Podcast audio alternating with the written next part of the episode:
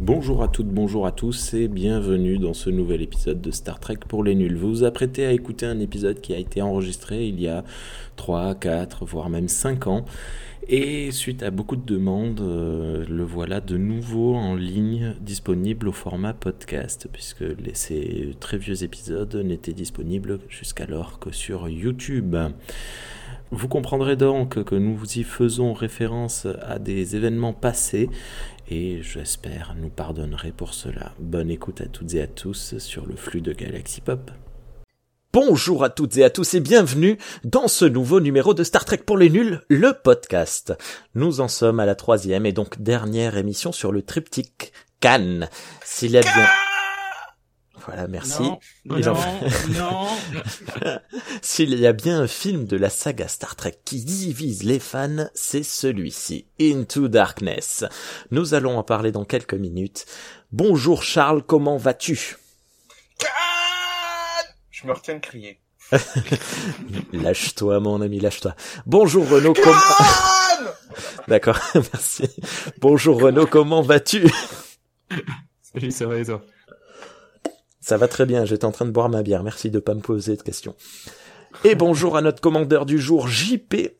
Bonjour. Comment vas-tu, JP Ah bah ça allait bien jusqu'à temps qu'il que je, que, que je dois voir ce film-là. ok, ok, no, no spoil, no spoil. Et bienvenue pour la première fois dans les micros de Star Trek pour les nuls, le podcast à Matou. Bonsoir tout le monde. Bienvenue Salut. Matou, comment vas-tu? Bah, très bien, très bien, parce que euh, euh, ça aurait pu être pire, mais euh, comme il y avait de l'alcool avec Into Darkness, euh, j'ai réussi à finir la bouteille. Alors, euh, pour les très chers auditeurs et auditrices, Matou a déjà participé à une émission entrevue et une émission spéciale qui viendront dans les semaines qui suivent. Vous êtes toujours à l'écoute de Puissance Maximale, je suis Rémi et vous écoutez Star Trek. Pour les nuls. It's one small step for man, one giant leap for mankind.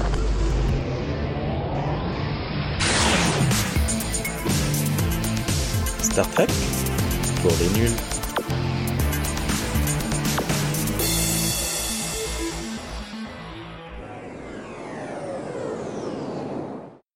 Avant de parler du deuxième film de la KTL, de la Kelvin Timeline, parlons un petit peu de vous, mes très chers amis. Renaud, quelles sont tes dernières occupations un petit peu geek? Ah, tu t'y attendais pas, celle-là.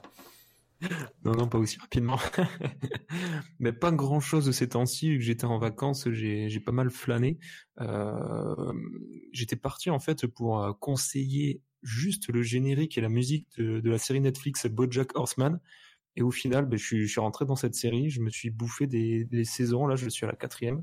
Donc voilà, c'est la seule petite, euh, euh, voilà, petit, petite euh, phrase, un peu le petit conseil geek du, du moment, ou en tout cas de, de fin d'été que je pourrais conseiller. Mhm. Moi, j'ai juste vu le, le premier épisode, je crois, et j'ai pas, j'ai pas, j'ai pas suivi. Il faut, ouais, il faut, ouais, il faut, faut bien la moitié de la, la première saison pour rentrer un peu dans la, dans, la- dans le rythme et dans la, dans le style de série, ouais. Mais franchement, elle est un peu plus intéressante et, et un peu plus profonde qu'elle en a l'air. D'accord. Ouais, en effet, je suis, je suis entièrement d'accord là-dessus. Bah, JP, d'ailleurs, toi qui rebondis si bien, euh, peux-tu nous parler de tes dernières news geeks? Euh, je suis pas si gros que ça. Euh, C'était absolument... C'était pas du tout ce que je voulais dire. ben non, je- Non, mais JP, c'est- c'est c'est la robe qui te boudine. Ah non, je sais. mais Qu'est-ce que tu veux? Ben, parlant de robe, on va commencer avec... Ben, je vais vous demander à quel point vous devez être jaloux de ne pas être sur le continent américain ou... euh, Parce que j'ai j'ai quand même beaucoup à raconter. Bon, ceux qui m'ont suivi savent que je suis revenu euh, récemment du euh, Star Trek Las Vegas. Donc, euh, la convention euh, annuelle à Las Vegas. J'ai été faire mon tour là-bas. Euh, j'ai fait, d'ailleurs, on a fait quelques petits, euh, quelques petites émissions euh, à ce sujet-là. Donc, je vous invite à consulter ça. Mais en gros, c'était génial, c'était fantastique. Et si vous êtes jamais allé, je vous conseille d'y aller au moins une fois dans votre vie. Sinon, euh, ce dernier week-end, j'ai été à mon endroit favori de tout l'univers et non, ce n'est pas Disney World, Ah. mais c'est bien le Star Trek Original Series 7 Tour dans cette fabuleuse ville qui est Ticonderoga, à New York. Euh, pour un, un événement annuel qui se nomme Trek Onderoga. Donc, euh, c'est une Jeu de petite- mots. et mot de jeu. Et en, ben, c'est en fait. euh, euh, en fait, c'est vraiment juste une, conven- une petite convention. Et quand je parle de petite, c'est que moi, je reviens d'une convention à 5, entre 5 et 9 000 personnes. Et là, on tombe à quelque chose qui est en bas de 300 personnes. Donc, on parle d'un changement de décor assez radical. Mhm. Euh, oui. Euh, non, je- alors excuse-moi, je te coupe 30 secondes. Euh, ta convention, Charles, de manière générale, environ combien de, de personnes? Euh, alors, c'est très compliqué parce qu'on est sur le démarrage. Donc, euh, je peux te dire, euh, la première année, nous, nous, on a fait 600 personnes sur le week-end. Boum. La deuxième année, on a fait 1200 personnes sur le week-end. Boum. Et cette année, on vise les 2004. Ok, donc c'est toi qu'on va envoyer l'année prochaine à Treconderoga pour euh, organiser. Vas-y, euh, euh, euh, JP, excuse-moi de t'avoir coupé. Donc, ben, justement, ben, puisqu'on parle de Kelvin Timeline, j'ai rencontré Carl Urban ce week-end. Donc, euh, celui qui a repris le rôle du docteur McCoy. Et du Et juge Juge Dredd. Et oui, le juge Dredd. Euh, donc, j'ai eu le- le- l'extrême privilège de faire un- la visite de- des décors de la série originale en compagnie de. Carl Urban. Euh, je, je dois ce- ce- cette faveur à notre ami James Colley, qui est le propriétaire de cet établissement avec qui on a une belle relation depuis les deux dernières années. Donc, euh, je dois faire quelque chose de correct pour qu'il m'invite à ça. Euh, euh, en fait, c'est vraiment qu'on a fait la visite avec lui. Il n'était pas le guide. Il, il, il posait des questions là, comme comme tout le monde, là, comme comme un visiteur régulier. C'est vraiment juste qu'on on, on a pris la, la, la visite a, a été un petit peu plus longue que une visite régulière. Ça a duré Mhm. peut-être quoi, une heure, une heure et demie, une heure et vingt. Euh, donc, euh, ça, ça a été un- une très belle expérience. Euh, il a partagé quelques petits éléments là, par rapport, euh, tu sais, des éléments un peu euh, par rapport au, au plancher qu'il y avait comparé au tapis qu'il y avait euh, dans la série originale ou euh, la téléportation. Euh, ou mais en fait, le, le commentaire que j'ai plus apprécié, c'est qu'il il mentionne qu'en 50 ans, la technologie des portes n'a pas évolué. oui. ça, ça reste vraiment quelqu'un qui tire une corde et euh, il faut que le- le- le- l'assistant réalisateur tu- crie porte puis euh, il y a quelqu'un qui va ouvrir la porte. C'est con. Alors qu'il suffirait Ah. d'un tout petit mécanisme.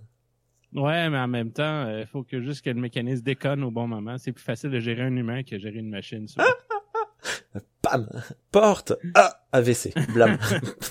Karl Ah, Urban mais se mange la porte. Mais il n'y a pas que ça aussi, tu sais, euh, dans, sur un plateau de tournage, tu as les, les ingénieurs du son qui sont extrêmement euh, tatillons et tu sais, rien que le bruit d'un d'un mécanisme euh, qui pourrait se déclencher par rapport à quelqu'un qui tirait sur euh, tu sais, des roulettes avec un, truc à billes, euh, il préférait.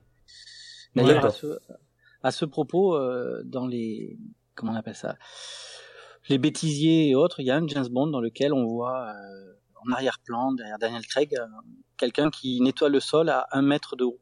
Oui.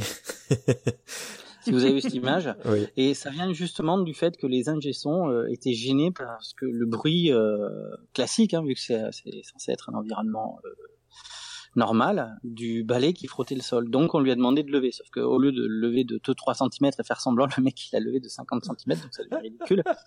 Mais c'est pour te dire que euh, il se peut que les, euh, tu sais, que ce genre de, de choses, parce qu'on peut très facilement couper un, tu sais, un ordre, quelque chose qui vient d'à côté, un ordre dans le toki, que un mécanisme qui ferait, ferait du bruit, tu vois. Alors que Ouais. normalement, Ben justement, Carl Urban mentionnait que durant les répétitions, ils devaient mettre des petits bottillons par-dessus leurs bottes pour euh, pro- ben, protéger le, le plancher, mais aussi que, euh, en fait, c'est surtout ça par rapport au plancher, mais que justement, durant une prise, euh, à un moment donné, euh, quelqu'un qui a arrêté le, le- le tournage parce qu'il y avait un bruit étrange, puis ils se sont rendus compte que c'était des gens en arrière de la scène qui, qui marchaient, qui causaient tout ce bruit-là. Donc, euh, D'accord. Ben merci les gars pour euh, ces, euh, ces petits. après, Et- euh, si, si je me peux, mais je suis pas sûr que ça, que le, le trait d'humour euh, traverse l'Atlantique, mais je voulais savoir si Carl Urban était urbain. Oui, voilà, j'ai Oh, hésité à la bon, faire euh, aussi. oh! non, non. Non, il non, est pas en urbain. fait, Non, mais c'est quand même des drôle. comme ça. Euh, Non, non, mais. il est très gentil. Oui, non, Et tu, tu, j'ai cru voir que tu avais eu la chance également de, de, de voir euh, Gates McFadden.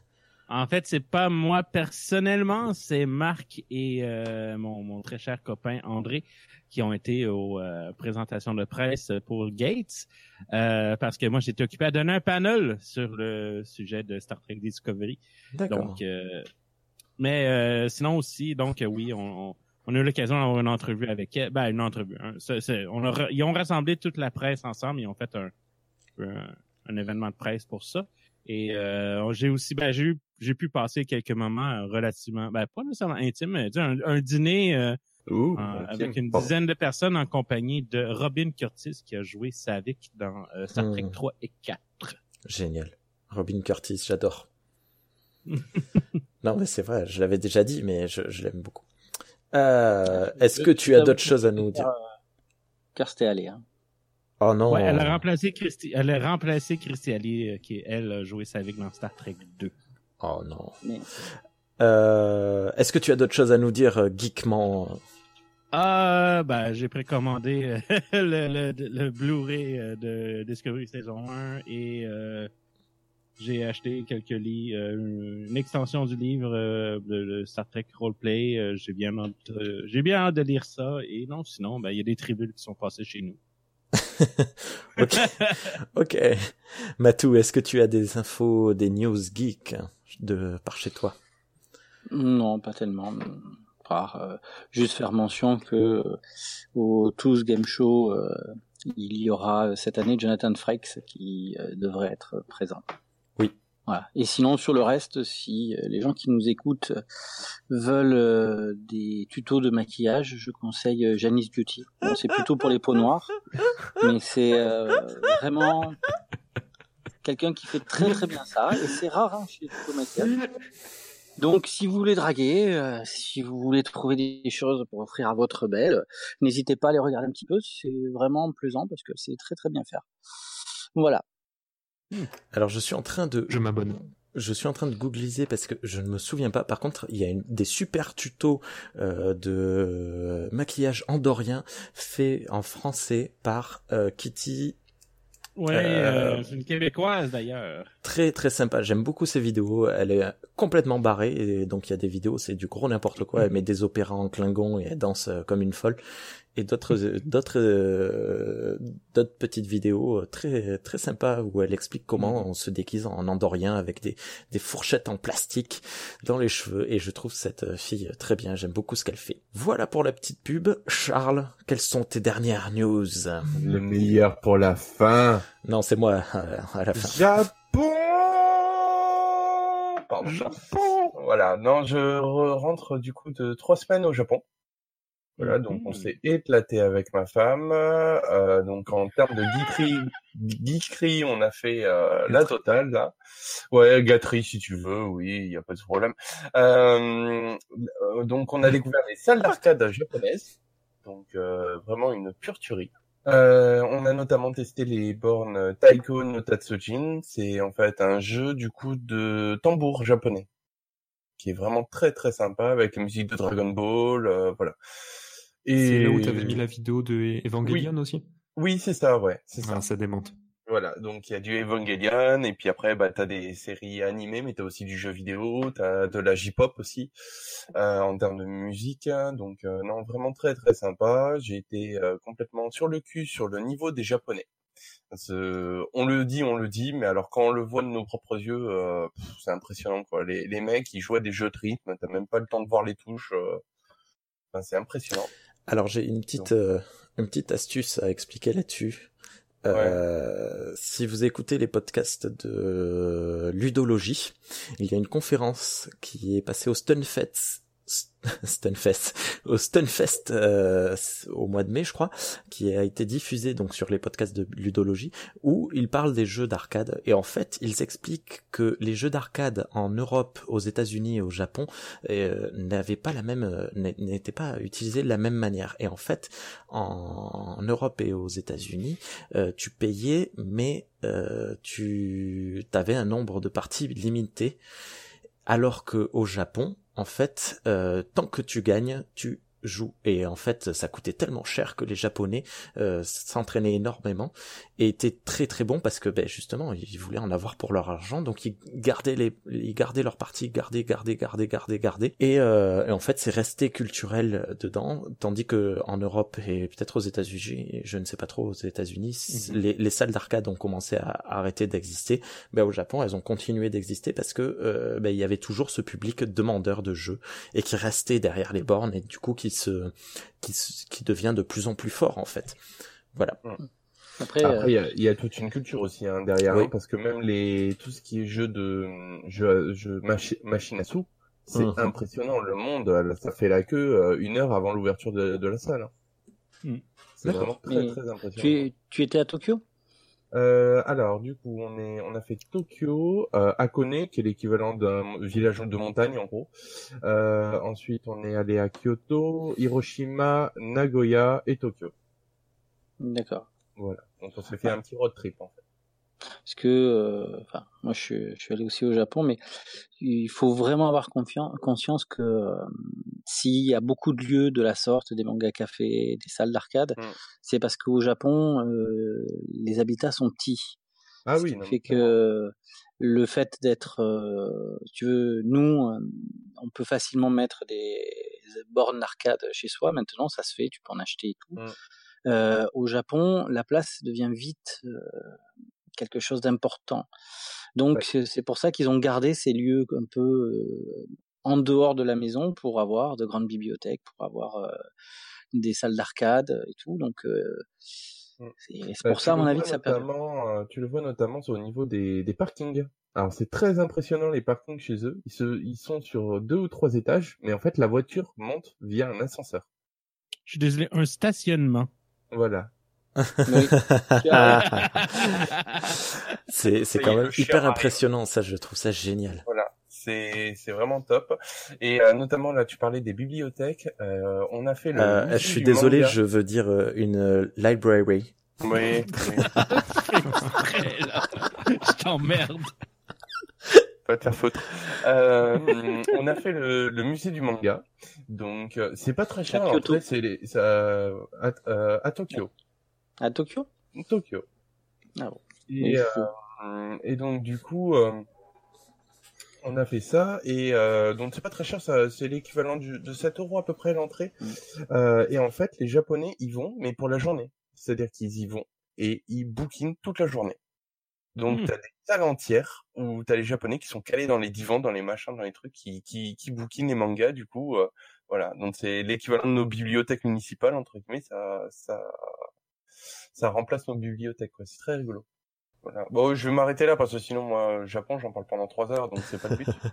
Ben moi j'ai eu le plaisir de faire euh, une cinquantaine de minutes de route avec toi euh, ce week-end quand on est allé à RPGers et tu m'as parlé Oui.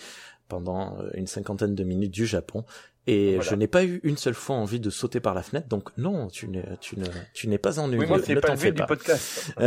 Et, et le, problème, c'est qu'il peut pas dire la même chose de toi. oui mais c'était lui qui conduisait donc je n'aurais pas pu arriver donc euh, je me suis tu tout le long du chemin. J'avoue que vu les blagues qui me sortaient des fois, Oui, on l'a vu dans la vidéo qu'il a sortie. ouais. voilà. Si je comprends bien, t'avais en fait- t'avais envie de faire une Paul Walker. Euh, ah non, je confonds les, les acteurs. Ben pour ma part, bon, j'ai trois petites news, quatre en fait, parce que ben, justement, comme je viens de le dire avec euh, Charles, nous étions ce vendredi à RP Gers, à Plaisance, Plaisance du Gers. Donc nous avons pu jouer à quelques JDR, notamment Insectopia, un jeu que je conseille à tout le monde, que vous soyez débutant en JDR ou ou connaisseur, c'est un jeu de rôle fabuleux dans lequel on joue des petits insectes euh, anthropomorphes qui sont euh, hyper euh, super sympas. Et euh, j'ai notamment pu également acheter le, le jeu euh, Star Trek Adventures en version française pour 55 euros. Euh, j'ai j'ai acheté et installé le jeu Endless Space 2 qui est Oh. avec euh, tous les add-ons euh, DLC actuels qui est génial si génial que je ne veux pas le lancer parce que quand je le lance en fait je fais des nuits blanches dessus donc c'est à éviter en fait. Et du coup mais j'aime beaucoup les jeux tour par tour et, et tu vois j'avais- j'avais peur de me lancer dans les 4X euh, j'avais testé vite fait Stellaris je ne comprenais rien. Endless Space a un super tuto où on apprend toutes les bases et vraiment il y a un potentiel dans ce jeu euh, énorme. Donc j'aime beaucoup ce jeu. Euh, j'ai eu la chance de participer et de gagner un concours sur Facebook qui m'a fait euh, qui proposait euh, aux gagnants en tirage au sort euh, une semaine de euh, réalité virtuelle avec euh, sur console PS4. Ça fait Et- longtemps, ça, quand même. C'était le mois dernier, mais on n'a pas fait d'émission depuis. Du coup, je- j'en parle quand même. Et euh, euh, bon, il s'est trouvé que au lieu d'avoir une semaine, ben, l'organisateur de l'événement est parti euh, en vacances pendant trois semaines dans un pays étranger. du coup, du coup, j'ai eu trois semaines de réalité virtuelle chez moi. Et en trois semaines de réalité virtuelle, j'ai pu le lancer trois fois. Voilà. Coup, génial. tiens. Ouais, oh, ben, heureusement que j'ai eu trois semaines au final pour euh, pour pouvoir faire ça. Et euh, j'ai donc déjà évidemment c'est génial la réalité virtuelle c'est c'est super. Mais j'ai eu la chance de jouer à euh, Star Trek Bridge Crew qui est Ah ah! génial en VR. C'est vraiment il y a une une euh, j'ai perdu le nom quand on rentre dans l'œuvre Immersion. une immersion folle. C'est vraiment, j'étais le capitaine. Je transpirais euh, quand j'ai passé le, le test du Kobayashi Maru, même si je savais, euh, puisque on nous dit, allez, maintenant c'est l'heure du Kobayashi Maru. Ah, t'es là, oui, d'accord, ok. Enfin bref. Et c'était génial, vraiment génial. Donc je conseille à toutes et à tous, si vous avez 600, 600 euros à dépenser, claquez-les dans un sac, euh, dans un casque VR et achetez-vous Bridge Crew avec. Ça vaut le, ça vaut le détour. Je pense que dans les jeux euh, que j'ai pu tester, je pense que c'est celui qui utilise le mieux le, le concept. Euh, enfin, peut-être peut-être pas le mieux. J'ai pas Ouais, t'es testé peut-être pas non, mais objectif, non. quoi. Ouais, voilà. Oui, je suis pas non plus très objectif, c'est vrai. Euh, Ensuite, ah oui, le week-end dernier, c'était le SummerSlam weekend. Alors pour les fans de catch, non pour le- les non initiés au catch, euh, le, le SummerSlam weekend c'est le plus gros, euh, c'est le deuxième plus gros week-end de catch mondial, puisque ce week-end-là on a euh, deuxième après euh, WrestleMania, puisque ce week-end-là on a la finale du J1 euh, chez la NJPW, la New Japan Pro Wrestling, qui nous a fini, donné une, finale d'un, tournoi qui a duré tout l'été, donc depuis début juillet jusqu'à fin août. Euh, c'était monstrueux et la finale était, euh, extrêmement belle. On voit des, enfin des, choses qu'on ne voit nulle part ailleurs. On a également eu droit à NXT Takeover Chicago, non pas Chicago, Brooklyn, qui était monstrueusement magnifique, et SummerSlam qui a relevé le niveau depuis euh, depuis WrestleMania. La WWE se, chute euh, librement. En fait, ils fournissent du travail de moins en moins bien, euh, des histoires pourries, du catch pourri. Et là, je sais pas ce qui s'est passé. Ils ont relevé le niveau euh, euh, de manière magistrale. Et donc, ça y est, on va pouvoir euh, rentrer. On a fini l'année, on va pouvoir commencer septembre. Et je pense que j'espère que ça va être bien. Voilà pour les news geeks. Euh, allez, on va parler de Star Trek Into Darkness. Charles, c'est toi qui vas nous présenter le film le plus polarisant de la saga Star Trek. Si on se fie aussi Rotten Tomar- Tomatoes, pas Tomarose, le, le film est à 85%, donc déjà, il est très accepté par le public de manière générale, mais sur les sites de fans de Star Trek, il en est tout autrement. J'ai lu des chefs-d'œuvre et des bouts ultimes dans les mêmes pages. Vous allez le comprendre très vite, cher Trekker. Star Trek Into Darkness, c'est soit tout à prendre, soit tout à jeter. Après ces mots d'introduction dignes d'un chroniqueur de France Inter, je laisse la parole à Charles qui va nous raconter qu'est-ce que c'est donc qu'il se passe dans ce fichu film. Eh ben purée, j'y croyais plus. Quand est-ce qu'on commence? Alors, Salopard. je sais, je sais. Ah ouais, Donc, écoutez nous France Inter. commençons. Donc, France Inter. Bonjour. J'ai le temps d'aller chier et de revenir. Hein, donc. Comment ça, je te fais chier? Nous commençons donc par un petit prologue, voilà, avec euh, Kirk euh, qui fuit euh, des autochtones euh, sur une planète très colorée. J'ai beaucoup aimé le design de la planète d'ailleurs. Euh, Nibiru. Nibiru, c'est c'est exactement ça. Très beau. Voilà, Nibiru, très très joli. Euh, tente, euh, Spock euh, est dans un volcan en train d'essayer d'éviter qu'il pète à la gueule des autochtones, euh, mais il se retrouve piégé dans le volcan. Surgit l'Enterprise devant les autochtones pour sauver Spock, et alors là, les indigènes, ils créent l'image de l'Enterprise sur le sol, et c'est le nouveau dieu. Voilà, bon. Euh, passons à l'acte suivant. Kurt et Spock sont convoqués dans le bureau de, l'amiral Pike. Euh, Pike, du coup, euh, pointe les divergences sur les rapports et accuse Kurt d'avoir menti sur son rapport, disant que, soi-disant, il s'était rien passé, alors que, justement, ils avaient été vus par des indigènes, en sachant que c'est une trahison, que c'est une violation, pardon, à la directive première. Kirk, du coup, euh, est consterné parce que ce qui a mis la puce à l'oreille de Pike, c'est Spock euh, dans c'est ce, que Spock a écrit dans son rapport. Kirk est donc rétrogradé et Spock euh, est affecté à un autre vaisseau. Voilà. On a ensuite euh, une petite scène avec un officier qui euh, soigne sa fille avec du sang euh, qu'il a obtenu un peu louche et on comprend que euh, bon, euh, il va le payer très cher et en effet, il se fait péter dans une sorte de bibliothèque. Joué par euh, Noah Clark qui est qui était dans la pro- dans le revival du Doctor Who. Doctor Who, ouais. D'accord. Ok, je ne savais pas. Et on a juste euh, quand même la première image de Cannes. Et je trouve Oui, que Bénédicte... euh, Oui, mais mais non, mais non, mais tu spoil là, tu spoil. Ah, pardon. Bah non, il... Bah, on le non, pas. Lieutenant Harrison, c'est le lieutenant Harrison. Attends, C'est Harrison. Ça peut pas être Cannes. Attends, attends, attends, ça peut pas être Cannes. Cannes est un sikh, tu vois, alors que l'autre il est blanc comme un comme un anglais. C'est pas possible, c'est pas. Bah, C'est pas euh, Cannes. Mais c'est normal, c'est pas Ken. Ben, L'original était joué par un Mexicain. Voilà, oui. un Mexicain euh, C'est ce qu'ils avaient de euh, plus proche. euh, juste quand même une question. John Harrison, c'est pas un des Beatles? Euh, c'était, c'était, c'est George Harrison, en fait. Du coup, euh, on en était où? Je suis perdu. Ah, Euh, oh là là, ça a explosé. Ah oui, oui, oui, ça fait boum. ça fait boum. Voilà. C'est son. Euh, on retrouve Kurt qui est en train de se saouler la gueule comme tous les épisodes et euh, Pike le rejoint et le, le renomme du coup euh, le nomme second. Voilà, Mm. donc euh, voilà, donc c'est bien. Il est remonté dans les dans les bonnes fleurs et Enfin- ils sont convo- convoqués au quartier général. Tu, tu, tu, tu peux dire quand même que Pike a envoyé plusieurs pics à Kirk. Oui aussi, oui, oui. Mais Pas j'essaye d'aller vite hein.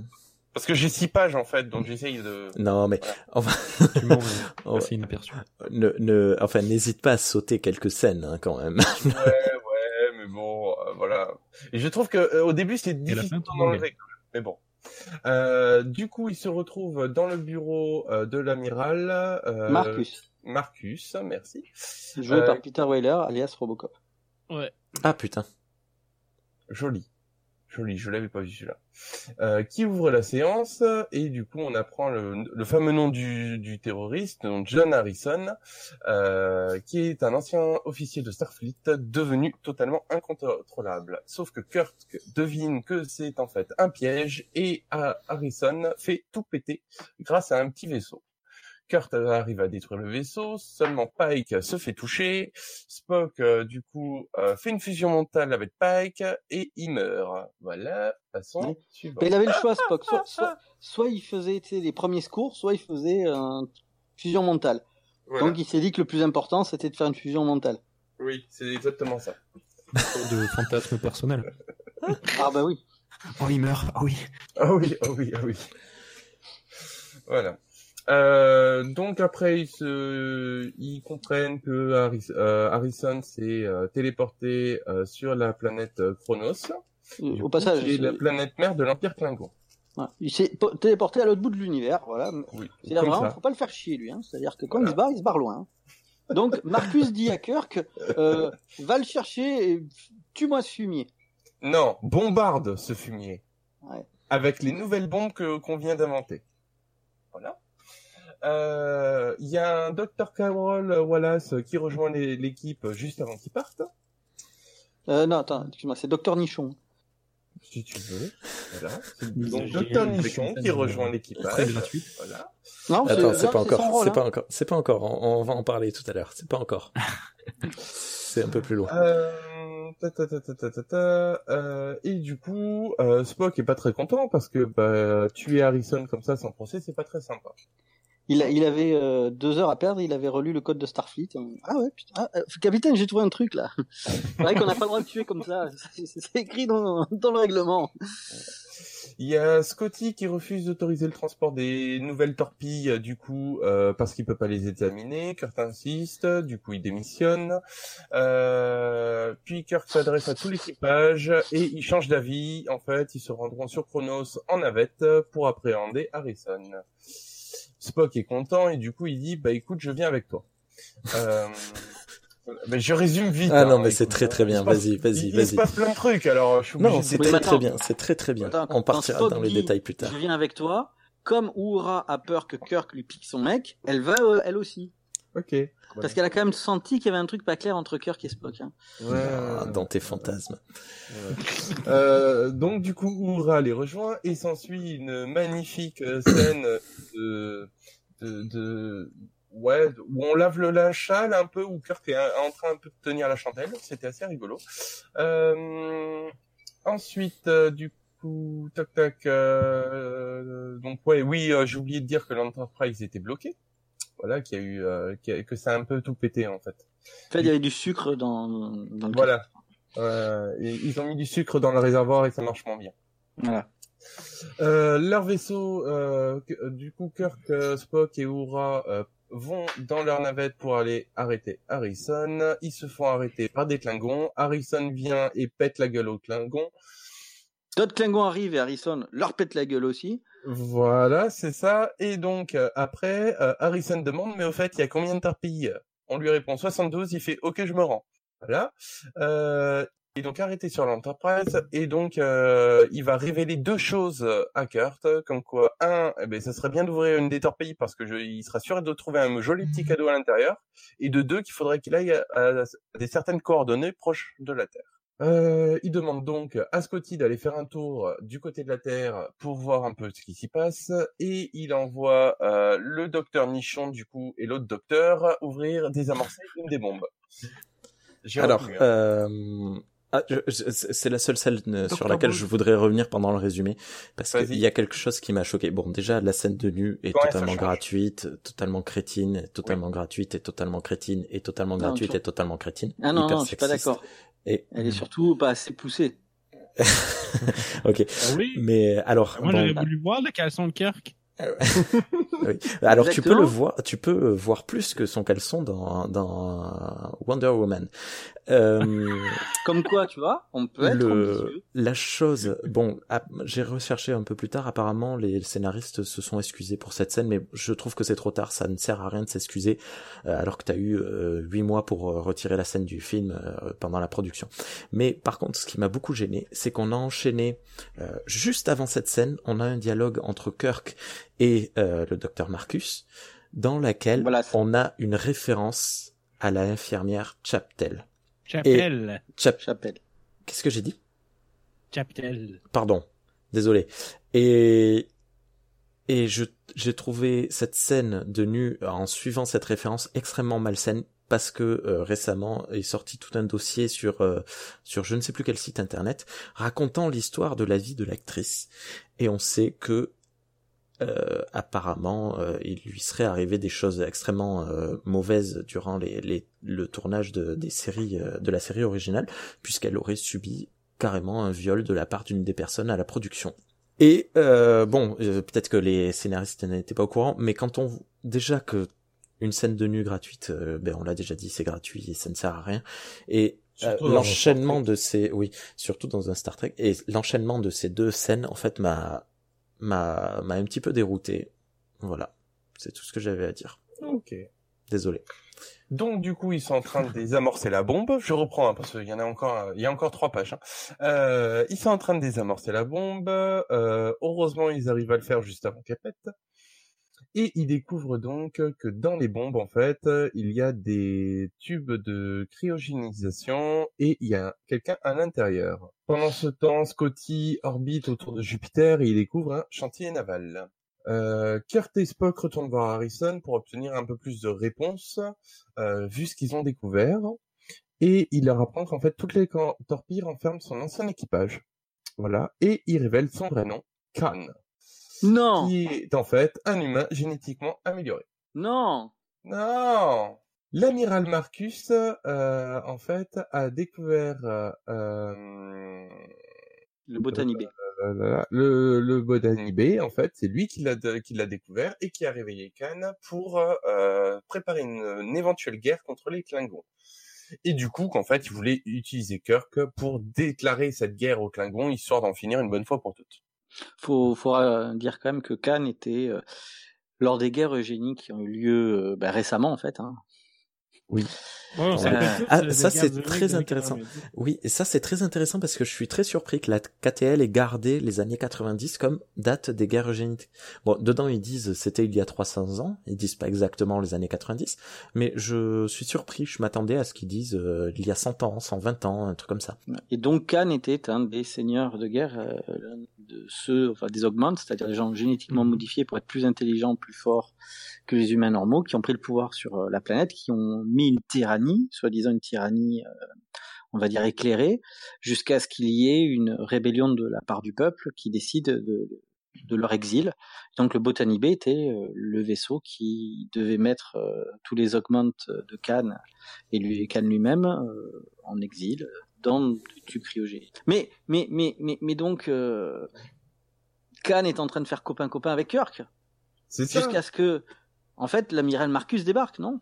Oui, c'est ça. Il y a un énorme vaisseau qui arrive et il y a Marcus du coup qui euh, appelle euh, Drin Drin. Allez, c'est moi, file-moi Khan ou je te casse la gueule. Euh, bien sûr, il lui dit d'aller se faire foutre et il se fait, ils se font taper dessus, quitte à quasiment crever et ben il se casse en distorsion. Sauf que bah il en a une plus grosse, donc euh, il arrive à les rattraper. Et donc juste avant de se faire atomiser, la Miss, la Docteur Nichon du coup, euh, lui dit "Et coucou, euh, c'est moi, papa." Et Ah, s'il ah te bon, plaît, s'appelle euh, Ah voilà ça. eh ben non, eh ben non. Et donc du coup, euh, s'il te plaît, détruis pas l'Enterprise. Et papa, il fait "Bah ta gueule, euh, je te, je te désintègre euh, et je te téléporte à bord directement." Voilà. Euh, et du coup, euh, il est prêt à tirer sur le vaisseau, sauf que, eh ben, nous avons notre petit Scotty à bord qui fait un petit piratage. Le Vengeance, du coup, le nom du gros vaisseau noir, est hors d'état de, nuire pour le moment. Et donc, euh, Kirk décide de s'allier avec Khan pour aborder le Vengeance. Ils font pam pam boum boum dans le Vengeance. Euh, ils arrivent à atteindre la passerelle. Ils paralysent tout le monde sauf Marcus. Euh, et du coup, Scotty paralyse Khan. Kurt demande à l'amiral de se rendre, sauf que là, bah en fait, Khan, bah c'est un surhomme, donc il en a rien à faire d'être paralysé. Il se relève, il casse la tronche à Scotty, il pète la jambe de Carole et il écrase le crâne de Marcus. Euh, il appelle donc, euh, Khan appelle donc l'Enterprise et ordonne à Spock de livrer les torpilles afin de pouvoir récupérer son euh, équipage. Spock, après quelques hésitations, finit par céder et euh, Khan téléporte les torpilles et renvoie Kurt, Scotty et Carol afin de faire feu sur l'Enterprise. Pourquoi Mais euh, pourquoi tirer sur l'Enterprise? Eh ouais, ouais, il, il prend cher l'Enterprise à chaque fois. hein. Euh, Mais, euh, cependant, parce que Khan Spock était plus Ah. intelligent quand même parce qu'il a fait armer les torpilles qui font boum à l'intérieur du Vengeance et Khan est dégoûté parce qu'il a perdu tout son équipage. Enfin, pour lui, parce que en fait, Spock n'est pas inhumain non plus. Il a fait retirer toutes les capsules euh, de cryogénisation qu'il y avait dans les torpilles. Cependant, le vaisseau étant, étant gravement endommagé, il euh, fond sur Terre, prêt à s'écraser. faut, faut préciser. Le vaisseau est en orbite autour de la Lune et parce que tout d'un coup il n'y a plus d'énergie, euh, parce que le Terre. moteur à distorsion ne marche plus, sachant qu'on a quand même normalement des batteries, un truc, le vaisseau décide de tomber sur la Terre. Voilà, c'est ça. Voilà. Voilà. Et donc du coup, euh, Kirk décide de se sacrifier pour en réparant lui-même euh, le, le gros euh, générateur nucléaire euh, et parvient à le à leur remettre en place tout ce qu'il fallait. Tout en Euh, tapant du mauvais sens. Hein. Voilà, tout en tapant du mauvais sens et en voyant très bien que la balise allait pas du bon sens en plus, hein, parce qu'on le voit, il y a des... Bon, bref. Euh, et l'Enterprise se stabilise juste en dessous des nuages et on le voit remonter magnifiquement. Magnifique plan. Euh, Spock va en salle de machine et découvre Kirk mourant. Kirk meurt et Spock hurle le nom de Khan. Voilà. Et on observe donc une Spock inversion. qui écrit le nom de Khan. Voilà, et c'est donc une inversion au niveau de, de, de la série, parce que bah, c'est Kirk Mm. qui meurt et Spock qui hurle. Ensuite, euh, il y a le Vengeance qui a oublié de tomber d'ici là et puis qui rattrape en fait sa course et qui s'é- s'écrase sur le quartier général de Starfleet. Sur San Francisco. Euh, voilà, sur San. Francisco. De retour à la you're passerelle. falling to San Francisco. Francisco. De retour à la passerelle, Spock ordonne à Sulu et à Chekhov de localiser Khan afin de se téléporter et de l'intercepter. Parce que bon, Khan, euh, attends, Khan, Khan, je veux dire, se cracher, euh, tu vois, euh, ça, lui a pas fait euh, vraiment, euh, vraiment, vraiment. Je pense que, voilà, je pense que, mm, toi, il part, il est tranquille, euh, il va dans la foule, mais Spock est pas dupe. Il veut, euh, il veut quoi d'ailleurs euh, Le, c'est pas lui qui disait qu'il fallait juger les gens? Oui, oui, mais en fait non. Kirk euh, vient de mourir, donc il a, il a envie de le taper. Course poursuite, combat au corps à corps, euh, au-dessus d'un petit vaisseau. Voilà, on se croirait dans Star Wars. Euh, à l'infirmerie, il y a McCoy qui vient de découvrir un sérum qui permet de, ré- de réanimer les morts. Et en fait, ce sérum, eh ben, c'est le sang de Khan. Euh, il demande donc à Spock de le garder en vie, sauf que il n'entend rien. Uhura vient avec son taser, tase euh, du coup Khan, il le ramène, Ah, on on a, il on a- son sang. On, On on a a une- taser? Oui, Ouais, c'est le taser, c'est pareil. ah non, on a quand même une magnifique prise vulcan. Ah. Elle est pas de moi cette blague, elle est pas de moi, elle est de mon épouse. Tout est, tout crédit rendu. Voilà. Euh, ils arrivent donc à arrêter Khan, prélèvent son sang, réaniment Kirk. Comme quoi, en fait, les irradiations, ça fait rien. Euh... Non, la mort, carrément, la mort. La mort, c'est La mort, là. Oui, la mort non plus. Euh, voilà, et donc on retrouve Kirk qui fait son petit discours à la fin, et fin du film. Alors, les cadets, ch- euh, Ah. non, pas Charles, Renaud, Renaud, qu'as-tu pensé de ce film de manière générale? Alors je l'avais vu il y, a un, il y a un petit moment. Euh, je crois même que je l'avais vu au ciné, mais tu vois, j'en ai pas de, euh, très bons souvenirs. Euh, franchement, ça a été intéressant de le revoir avec ce, nouvel œil par rapport au, eh à justement au film Cannes ou même la série qu'on a pu voir précédemment. Surtout le parallèle justement entre la mort de, Kirk, donc par rapport à celle de, Spock dans, le film précédent, c'était non franchement intéressant. C'était bien foutu et et puis un Cannes enfin beaucoup plus nuancé, beaucoup plus intéressant quoi. Voilà, c'est c'est ce que je voulais. C'est c'était pour moi un, un méchant important, intéressant, développé, et je trouve qu'il a bien été fait là. Voilà. Ok, et toi Charles? Alors, moi, personnellement, j'ai fait un résumé un peu débile, mais j'ai adoré le film. C'est juste le résumé, sinon il faisait euh, six pages, donc on y serait resté une heure et demie. Mhm. Euh, mais sinon, non, moi j'ai beaucoup aimé le film. Euh, je l'avais vu. Euh, alors, tu m'avais dit de pas le regarder avant, mais c'est pas grave. Je l'avais déjà vu juste après le premier film, en fait. Euh, et du coup, là, de le revoir pareil avec euh, bah, toutes les, les nouvelles.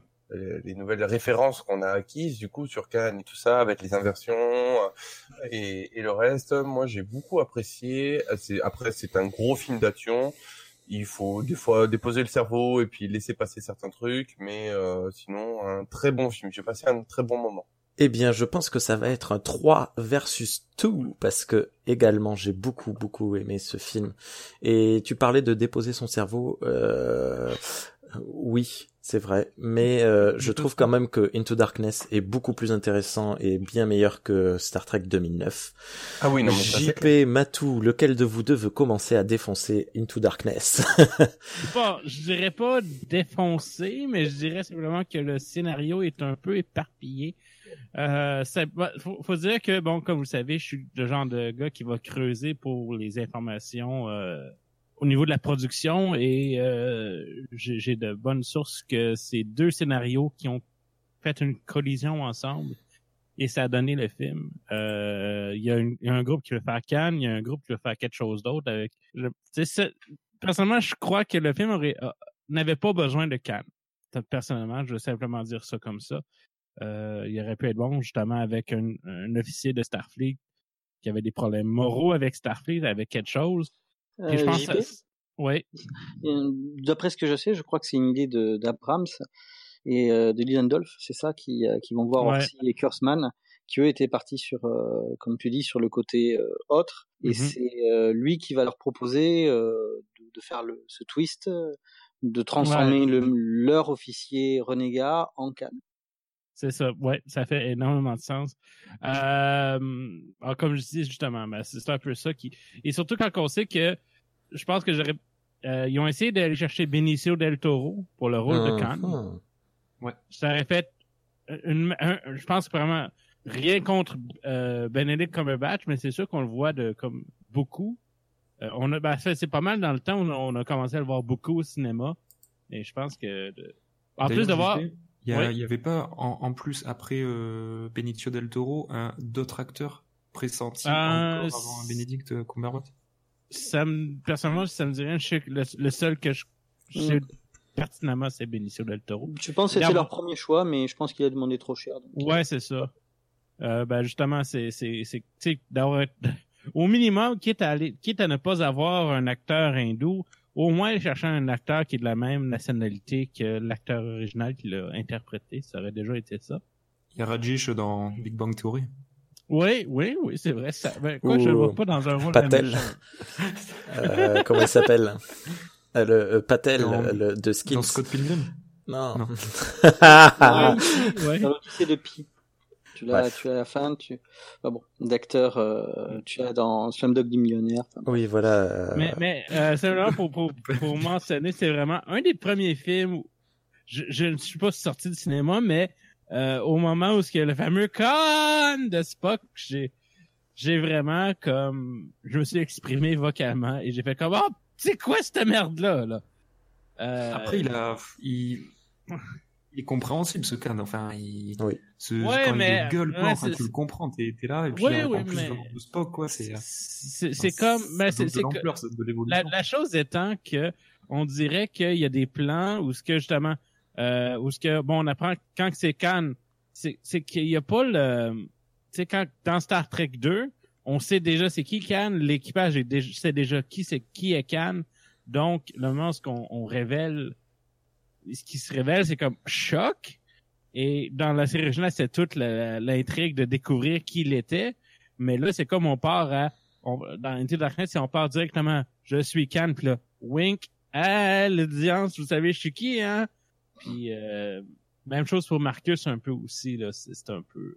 euh, le personnage de Marcus fonctionne sans, sans connaître. euh, Ouais, oui, parce que oui. mon, mon épouse, par de- exemple, ça de- ne l'a de pas gêné. gentil, euh, Mais voilà. en même temps, j'ai pas senti la chimie entre les Kirk, non. Mais pour, Non. pour aller dans le sens de, de JP, euh, tu sais que Abrams a reconnu que Into Darkness avait eu des, des problèmes d'écriture et Mhm. que il estimait que notamment ces clins d'œil trop appuyés et euh, ces références à la colère de Cannes étaient euh, lourdingues. Je résume à peu près, mais il, parce que je suis absolument pas un fan de- de- d'Abrams, mais je lui reconnais comme une qualité, c'est quelqu'un qui est assez euh, honnête après coup. Du moment que le film est rentré en production, du moment qu'on savait que, que Dominic Cumberbatch jouait le, un, un méchant, euh, les rumeurs sur le fait qu'il jouait euh, le personnage de Cannes sont sorties assez rapidement. Et on a eu six mois pendant lesquels Simon Pegg, euh, Abrams n'ont pas arrêté de nous dire mais non, il, euh, joue euh, John Harrison, non ce n'est pas Cannes, non ce n'est pas Cannes, non ce n'est pas Cannes. Euh, alors, euh, Abrams explique que euh, il voulait garder euh, une surprise euh, au bout de 45 minutes. Et euh, ce qui les a obligés à mentir pendant six mois. Et c'est jamais bon de mentir à son public euh, de la sorte. Lui-même dit qu'il Mhm. aurait fallu réécrire le film pour que dès le départ montrer, enfin dire au public voilà en fait c'est calme. Vous vous le savez, eux le découvriront ensuite, mais vous dès le départ vous savez que euh, en fait il s'appelle pas Harrison qui s'appelle Khan. Pour euh, justement, euh, on peut le dire dès le départ, ça aurait rien changé euh, sur l'ensemble. Mais c'est à mon sens l'une des éléments parce que je me rappelle pas moi dans l'histoire du cinéma où on a autant menti au public euh, de la sorte. Euh, si, moi je te dirais Iron Man 3. Ou- ah, Alors oui, Euh, oui. mais on a menti pour euh, pour que le- les gens soient pris. C'est justement l'in- l'inverse de. Enfin, ça marchait le mensonge de Iron Man 3. C'est fait Ah, exprès, mais- c'était pour piéger les. Ah, les- quelqu'un peut, me- quelqu'un peut me mettre en contexte? euh, pour- Alors, Iron Man complètement 3, en fait, piégé, ça euh, m'a gâché le film, tu vois. Voilà. Iron Man 3, en fait, euh, dans le film, il présente un grand méchant qui est très connu dans l'univers Marvel, le Mandarin. Le mandarin. mandarin. Peut-être pour les auditeurs qui auraient pas suivi, donc le mandarin est teasé dans Iron Man 3, sauf qu'en fait le mandarin c'était une couverture pour le grand méchant, donc en fait les, les gens étaient très déçus de pas retrouver le vrai mandarin. Mais- Après, pour Ah. revenir vers, vers Matou, c'est vrai que on, on sent lorsque ben, justement on apprend que, que le personnage est Khan, on, on sent que ce personnage a de l'importance et que derrière ben, c'est quelqu'un qui est connu peut-être de l'univers de Star Trek, parce que c'est en, en effet appuyé. Ce qui est dommage, c'est que la manière dont c'est annoncé, tu te dis on va en apprendre un peu plus sur lui, et, et au- c'est au détour d'une une scène un peu plus tard qu'on voit pas, qui est en off, entre Spock ben, qui va parler à son, à son, à son Spock, Spock Quinto lui-même. parle à Spock Nimoy. C'est ça qui Ouais. il va lui dire ah oui mais en fait euh, il a fait ça dans le passé et mais c'est très rapidement passé je trouve ça dommage parce que moi ça me parlait plus ben, du fait qu'on ait vu les films avant j'avais même pas capté euh, Mm. lors du premier visionnage euh, quand il y a quelques années je trouvais ça dommage qui surtout que c'est important quoi enfin et c'est intéressant cette histoire là En fait, ils se sont attardés sur quelques détails et ils ont perdu du temps pour bien mettre en place euh, Khan comme il faudrait qu'il soit pour quand il apparaîtrait pour une première fois. Dans l'univers, il apparaît pour une première fois, vu que c'est un reboot euh, complet de l'univers. Il aurait fallu vraiment un peu plus le, le pousser euh, pour ceux qui découvrent la série. Après, c'est vrai que pour ceux surtout qui pour connaissent expliquer la le côté série, méchant quoi pour Voilà. expliquer qu'il va sûrement Mm. les trahir en suivant quoi Là, euh, j'ai besoin de, de la, de la caution d'un Nord-Américain avec JP, mais il faut savoir que Il a pas la colère d'argent. le, le fait que euh, la colère de Cannes est un film qui euh, a eu une, on va dire, euh, une grande importance dans la pop culture. C'est-à-dire que Bah tout, oui. le monde, tout le monde n'a pas vu, enfin aux États-Unis, tout le monde n'a pas vu tous les Star Trek, mais celui-ci a été euh, extrêmement euh, vu pour la bonne et simple raison que le Cannes en question a été souvent euh, moqué, parodié, euh, qui a poussé euh, mon nombre de personnes à se demander mais quelle est cette référence, qu'est-ce qu'il y a derrière? Ce qui fait que le, le film La colère de Cannes sort dans les, au début des années 80, 80, 82 à peu près. 82 si même. Voilà. Et euh, il a eu une très longue euh, carrière, euh, on va dire, comme étant le Star Trek que pratiquement beaucoup de personnes aux États-Unis ont vu. C'est-à-dire pour euh, tout le monde Star Trek, c'est la colère de Cannes, ils l'ont vu. Pour ça que euh, les auteurs sont partis sur le postulat que euh, Cannes était déjà connu. Mm. C'est ah c'est le méchant du deuxième film. Ah euh, voilà. C'est-à-dire que euh, Ouais.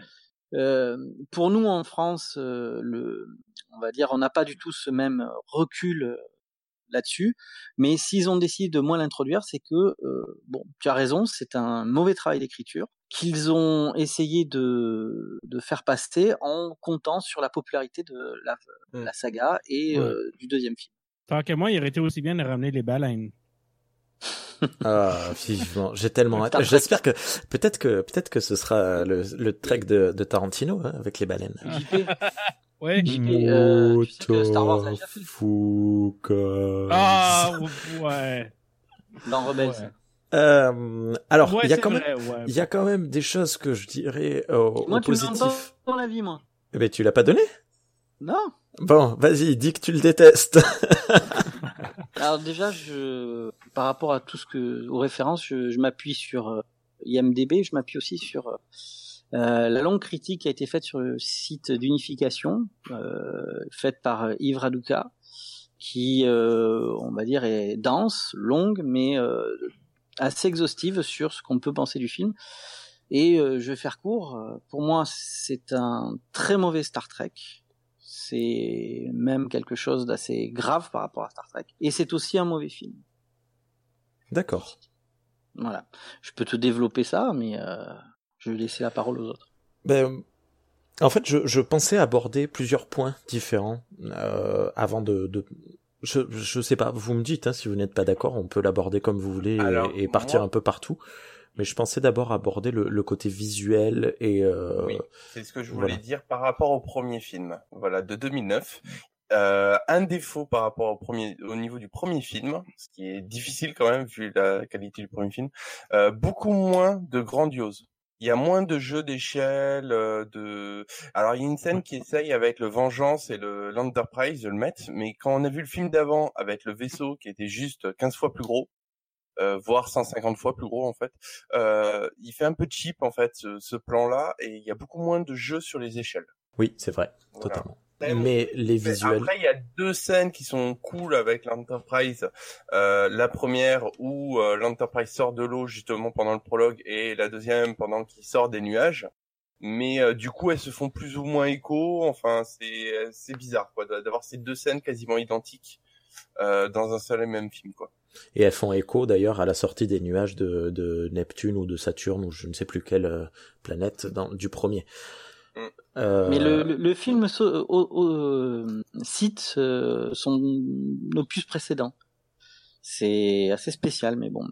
Après, sur la mise en scène, l'une des différences avec le 2009, faut savoir que Mission Impossible 3 est visuellement très difficile. On sent que Abrams est en train d'apprendre son métier. Euh, sur celui-ci, il a voulu tourner en IMAX, qui permet d'avoir une meilleure qualité d'image. mhm, Et les caméras IMAX sont très lourdes. D'accord. Ce qui fait que euh, le...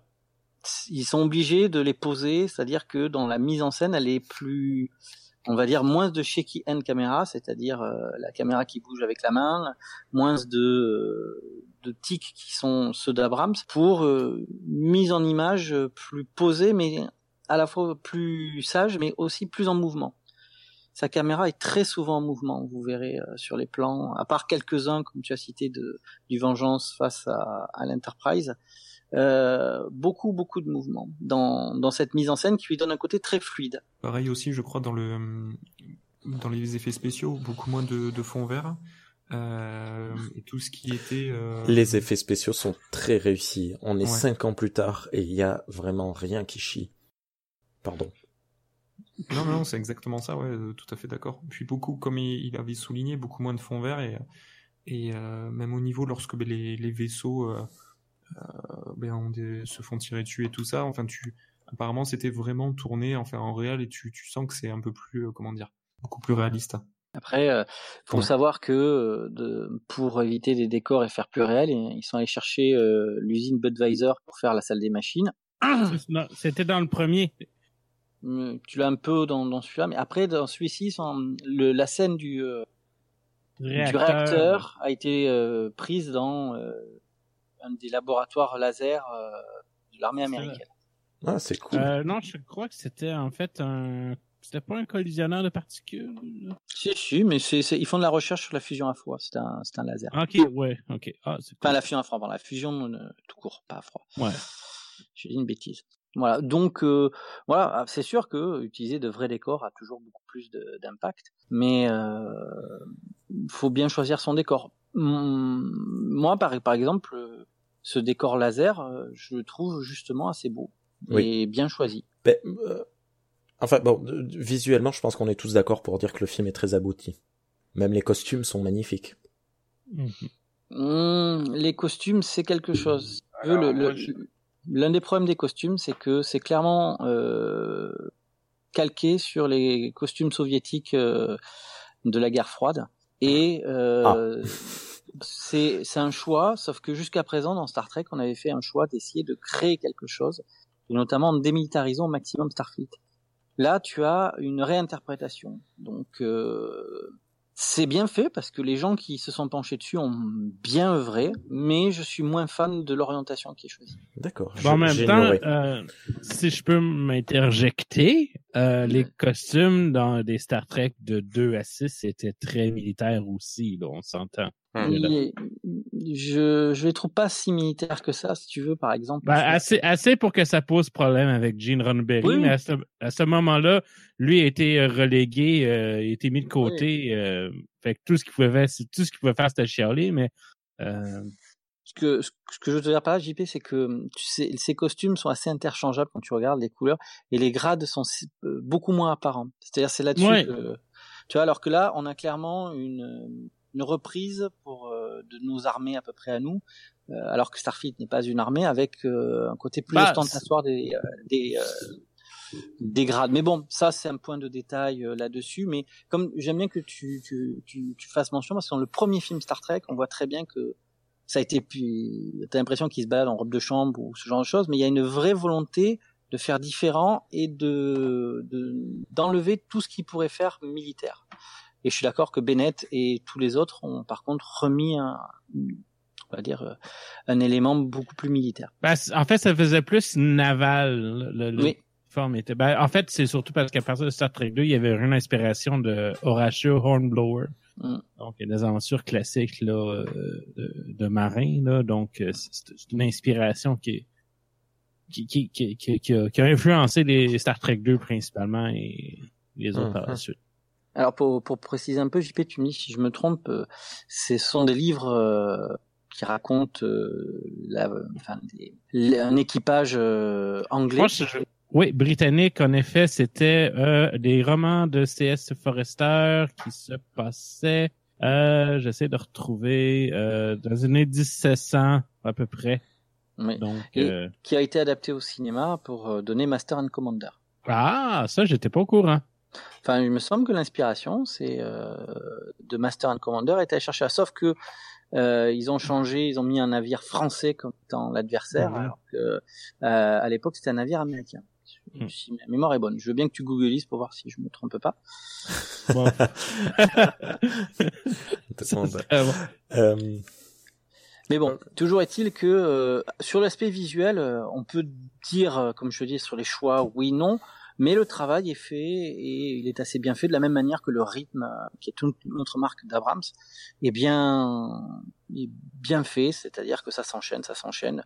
Tu, tu as pas le temps de trop te, te poser pour, euh, ah, on va dire, euh, oh.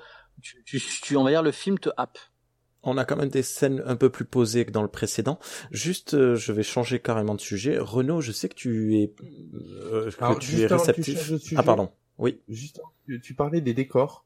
Oui. Euh, je trouve qu'au niveau des décors, malheureusement, on est trop dans le vaisseau. En fait, si t'enlèves le prologue, tu ne voyages pas. Euh, Il y a un petit peu, il y a, il y a Scott un peu, mais c'est vrai qu'à part de ça, euh, ouais, très Bah, très vite. Hein. C'est c'est quelque chose T'es- qu'on a vu dans. Ouais. C'est quelque chose que l'on a vu dans La colère de Cannes, hein, où on a quatre quatre décors. hein. La oui, station, oui. les deux vaisseaux, le l'astéroïde, c'est tout.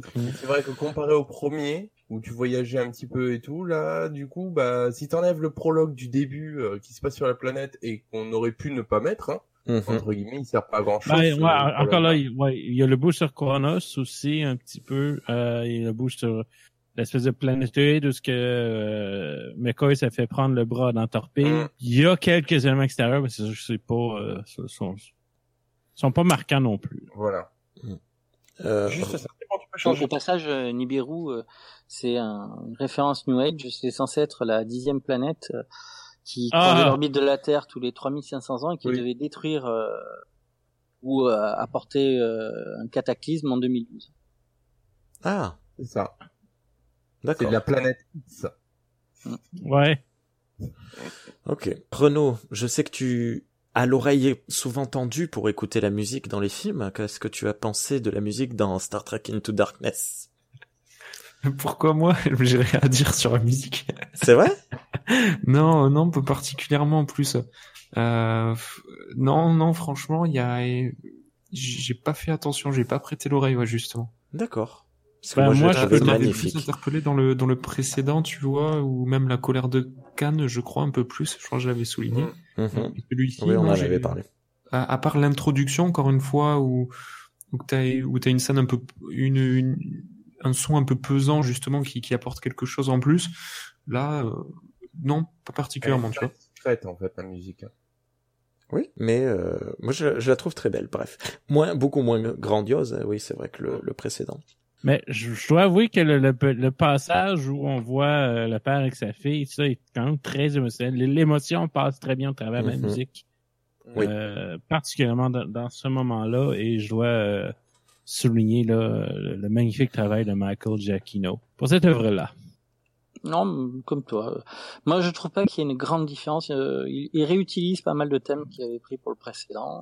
Mais Mhm. comme le précédent était déjà d'un bon niveau, il y a rien à dire. Euh, niveau musique, euh, voilà. Après, euh, euh, Abrams, euh, qui déclare que ses modèles sont Spielberg et Lucas, a la même style d'utilisation de musique que, que c'est-à-dire une musique qui est assez marquante, qui souligne ce qui est vu. Tu vois. À ce propos, le début, le prologue, la course poursuite, parce que le film commence par une course poursuite.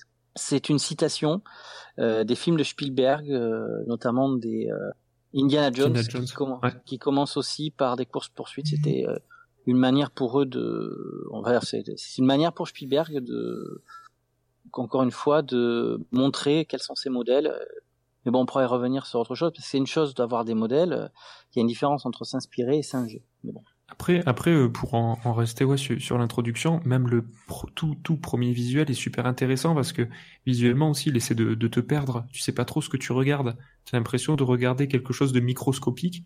C'est en fait qu'une fois où il a fait ben, sa petite mimique de, de réalisation, tu sais, de, de voir un quelque chose en, en mouvement et, euh, et de zoomer dessus, comme il a fait lorsque l'Enterprise en fait euh, va pour se cracher sur Terre, et que tu comprends qu'en fait tu suis euh, Kirk euh, euh, qui, qui s'échappe, quoi, qui fuit quelque chose.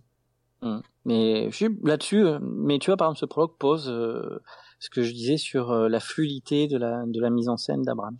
Moi, j'ai Euh, j'ai beaucoup aimé le euh, oui. justement pour un, euh, un réalisateur comme Abraham, c'est un blockbuster tel que Star Trek, la manière dont se déroule, euh, on va dire l'attentat lorsque le mec euh, fait exploser la, c'est la bibliothèque, c'est ça? Mm. C'est apporté en fait, c'est euh, tu t'y attends pas du tout, tu sens qu'il fait quelque chose, tu sais pas jusqu'où il va aller, qu'est-ce qu'il va envoyer, et d'un coup en fait le fait qu'il enlève sa bague, qu'il la mette dans le verre et que ça explose, enfin il y a une je trouve ce, ce- cette scène-là, elle est très très forte. Je trouve qu'il y a dans, dans le rythme et tout ça, dans l'intensité, ça Bah, m'a très c'est- surpris de, de, de voir dans un film comme ça justement. Tu me diras bon, c'est c'est c'est pas parce que c'est un gros film qu'il doit pas y avoir de, des détails de réalisation comme ça, mais justement de par rapport au premier Star Trek et à celui-ci, c'était Et ce, ce moment-là, enfin, moi je n'adhère pas parce que je, je trouve c'est- je trouve que c'est une une ficelle, euh, la bague dans l'eau qui explose. Enfin, ce genre d'explosif, c'est vraiment euh, absolument pas crédible ou quoi que ce soit. Mais au niveau plastique, c'est une scène dans laquelle il n'y a aucun dialogue porté par la musique ou la force de, du montage euh, des acteurs. Et cette explosion, c'est le point d'orgue.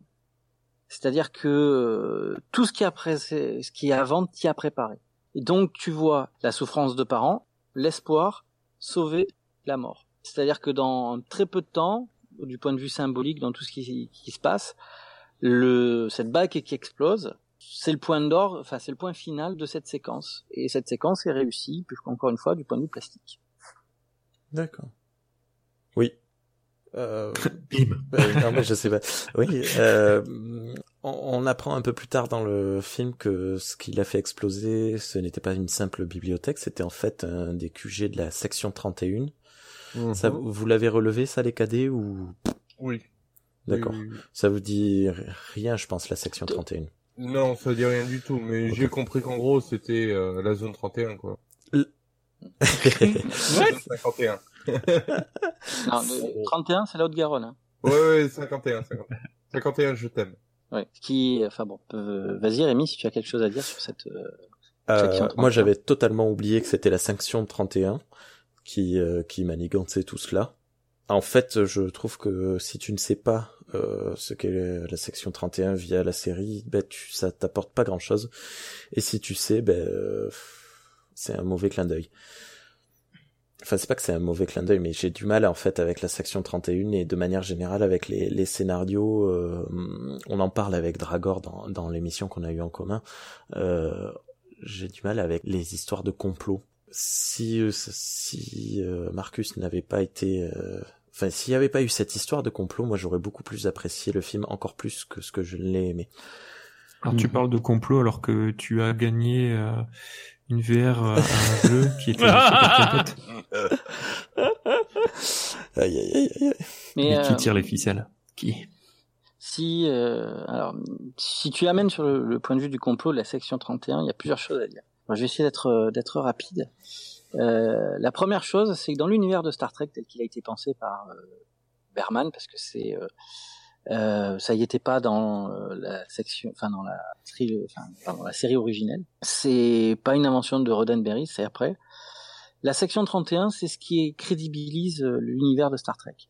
C'est-à-dire que euh, toute utopie trekkienne qu'elle soit, il y a euh, des services de renseignement, il y a euh, des gens qui sont euh, prêts à se damner pour permettre à l'utopie de survivre.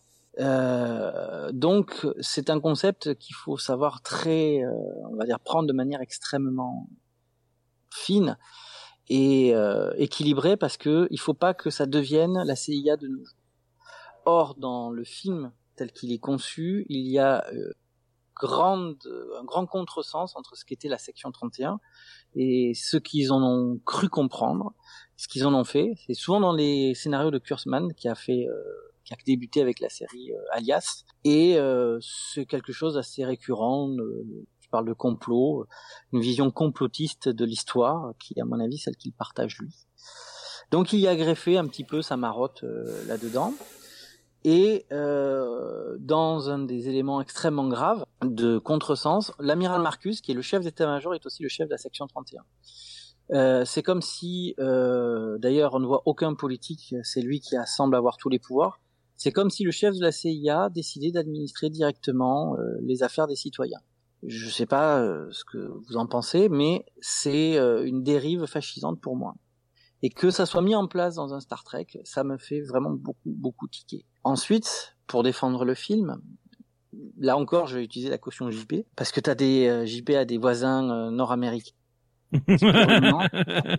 Euh, il faut savoir que euh, le 11 septembre, euh, toujours un traumatisme, même en 2012-13 quand le film sort, qui a amené euh, les Américains, enfin les Nord, je suis pas américain, les États-Unis, hein, excusez-moi JP, Ouais.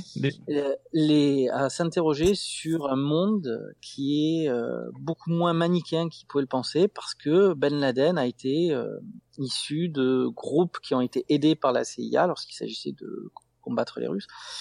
Et donc le film essayait de nous montrer comment la peur, là la peur d'un conflit avec les Klingons, nous fait enfanter des monstres, Harrison Khan, qui se retournent contre nous et qui euh, on va dire, mettent euh, beaucoup plus de, tu vois, de destruction parce que Cannes détruit quand même une partie de San Francisco hein, en Oui. faisant cracher une vengeance. Alors il y a énormément, énormément de morts hein, dans tout ce film. hein. Oui.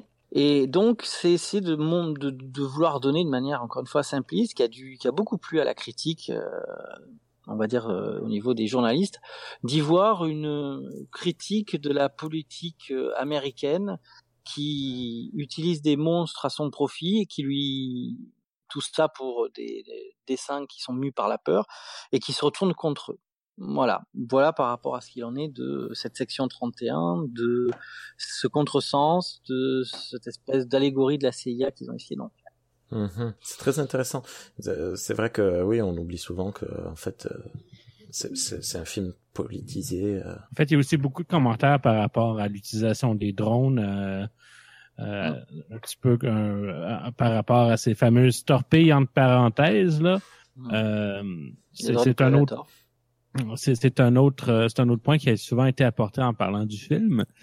Euh, mais c'est ça, je trouve que ça, j'ai abordé dans, dans le sens de Matou, dans le sens que je trouve que le, section 31 était un petit peu, la vision était simpliste, c'est justement, sais, je pense que la référence à, à Ben Laden et tout ça aurait été beaucoup plus puissante si ça aurait été un, un agent qui n'aurait pas été là, quelqu'un vraiment issu de son temps et de son époque, que ce soit un, un Romulien ou quelque chose, ou un, une autre espèce euh, que, que, que Starfleet aurait essayé d'utiliser pour euh, faire Oui. l'interférence avec les Klingons. Là. Ouais, que euh, Marcus, euh, enfin, le but de la section 31 dans le Star Trek historique, on va dire, est de prévenir des guerres, c'est-à-dire d'empêcher que les guerres n'arrivent, donc en forçant des alliances, en affaiblissant l'ennemi euh, pour qu'il ne soit plus en état de pouvoir provoquer une guerre ou qui, si jamais il rentre dans la guerre, il va la perdre. Là, euh, on a quand même quelqu'un qui veut euh, faire ce que, on va dire une idiotie, à mon sens, mais dans la logique du personnage, c'est euh, comme une guerre est inévitable, autant la déclarer maintenant, nous, euh, parce qu'on aura le, on va dire, euh, on L'avantage. saura quand l'avantage de savoir quand on la déclare, d'être prêt et tout. Donc une espèce de faucon, comme on dit dans le jargon euh, politicien, euh, qui est, veut sa guerre et qui utilise Cannes pour l'obtenir et qui, euh, on va dire, se prend un attentat en retour. Voilà. Après, Ok. c'est pas totalement gratuit non plus, puisque de- il dit très bien qu'il y a des vaisseaux qui se sont déjà fait attaquer, qu'il y a déjà eu euh, des, choses qui se sont passées avant. Oui, mais C'est pas comme le- s'il y avait rien eu, quoi. C'est pas juste Non. des tensions. Mais la, la question, c'est que là, là où euh, le Star Trek, euh, euh, on va dire la série et des autres films, c'est pas parce que tu as un voisin qui est extrêmement euh, belliqueux que tu vas accepter euh, sa logique de guerre. Mais Ah oui, je suis d'accord. ouais. d'une manière générale, Star Trek a toujours euh, voulu nouer plutôt des alliances. D'ailleurs, c'est dans la série Enterprise, c'est assez bien vu. euh, parce qu'il y a un moment où je sais plus contre comment ça se passe. L'Enterprise est en mauvaise posture face à. Je, je sais pas si c'est les Klingons ou pas. Et tu as les Vulcains qui débarquent. Et à l'époque, les Vulcains sont la, la force dominante du secteur qui fait que les Klingons sont obligés de se barrer. Mm. Euh, C'était un petit peu la logique de euh, nouer euh, encore une fois des alliances, d'avoir une recherche euh, en développement d'armes, mais euh, pour leur permettre de dire nous sommes aussi armés que vous et nous avons tous à y perdre. Et en plus la section 31 qui, par des opérations secrètes, faisait en sorte que ces guerres n'aient pas lieu. Là, c'est un contresens complet, c'est que carrément la CIA, enfin, parce que encore une fois c'est plus la CIA que la section 31, veut déclarer carrément une guerre pour prendre tout le pays dedans. Là encore, c'est une lecture Est-ce que c'est réellement la section 31 ou est-ce que c'est pas juste Marcus? Le problème, c'est que euh, dans ce pas- film, c'est pas dit. dans, dans ce film, il n'y a pas de, de structure. Les Mhm. personnages font fonction d'institution. La section 31, c'est Marcus. Mhm. Là où euh, tout Star Trek a été de poser des institutions qui dépassent les individus, là, l'état-major, c'est Marcus. La section 31, c'est Marcus. Faut imaginer quand même que Marcus, dans le Vengeance, est prêt à détruire l'Enterprise, qui pourtant euh, a des gens de Starfleet à son mort. Tout ça, euh, pas dans un coin isolé où on pourrait dire, non, non, au niveau de la Lune, c'est-à-dire euh, juste devant quelqu'un. C'est comme si euh, il tuait euh, quelqu'un sous vos fenêtres, comme ça, merci, au revoir, et quelqu'un qui est censé être euh, de Starfleet. Euh, ça vous montre euh, quand même que euh, si jamais il y avait d'autres personnes de la section 31, ils auraient dû intervenir bien avant. S'il y avait eu d'autres choses dans les- l'état-major de Starfleet, euh, ils auraient dû intervenir. que Ah, le regarde. Vengeance... Regarde Benalla, ils ont mis six mois alors. ah oui, je la sors. Benalla, c'est une dérive, euh, tout, tout aussi. Puis, euh, le, ils ont mis un peu moins de temps que six mois, mais euh, c'est en effet, on a eu un parallèle là-dessus, sauf que pour une autre fin. Que moi, par exemple, un truc qui m'a marqué, c'est euh, quand ils arrivent au niveau de la Lune, pour moi, ils sont sauvés.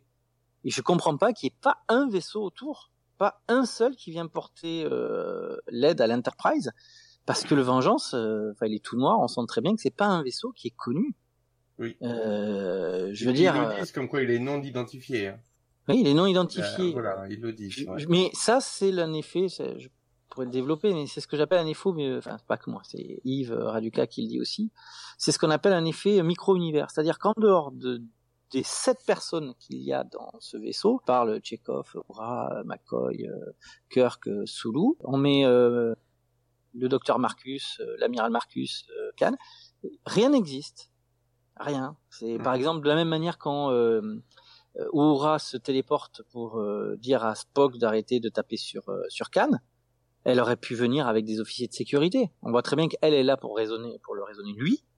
Mais, euh, mais quand ils amènent des officiers de sécurité supplémentaires, ils servent à rien. Regarde Oui. sur euh, Chronos. oui, ils il y en disparaissent avait deux. Oui, Il y en ils avait deux disparaissent. Mais ça veut dire, c'est que dans ton écriture, tu n'as pas Ouais, pensé prévu. Ouais. euh, autre chose que tes, ton casque, qui, enfin les sept personnages qui doivent à peu près tout faire, euh, tout, tout le temps.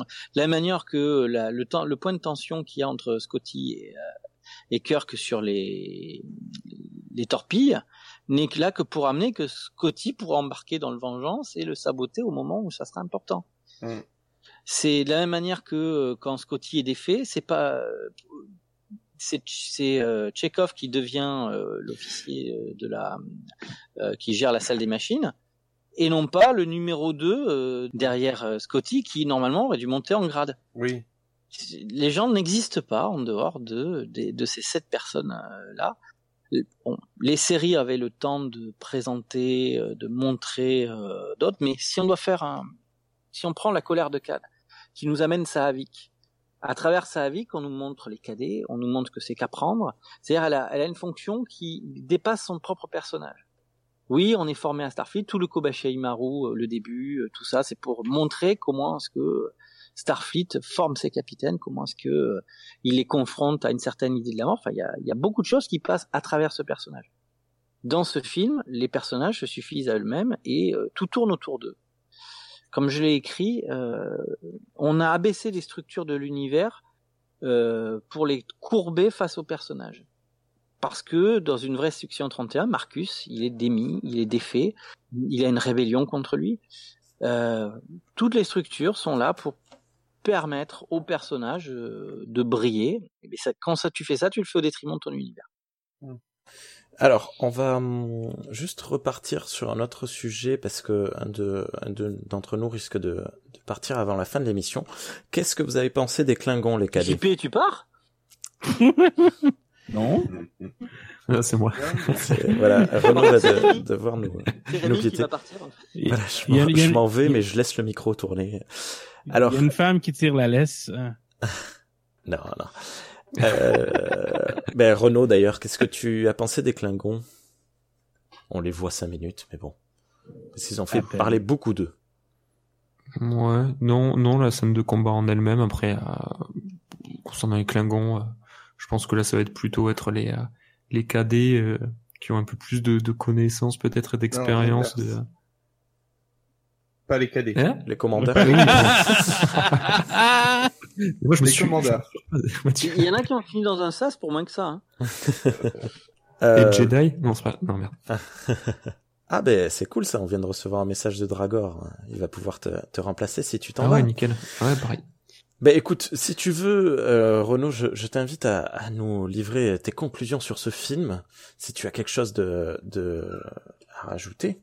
Euh, non, non, comme euh, rien de particulier. euh, euh, sinon, voilà, tout, tout a été dit.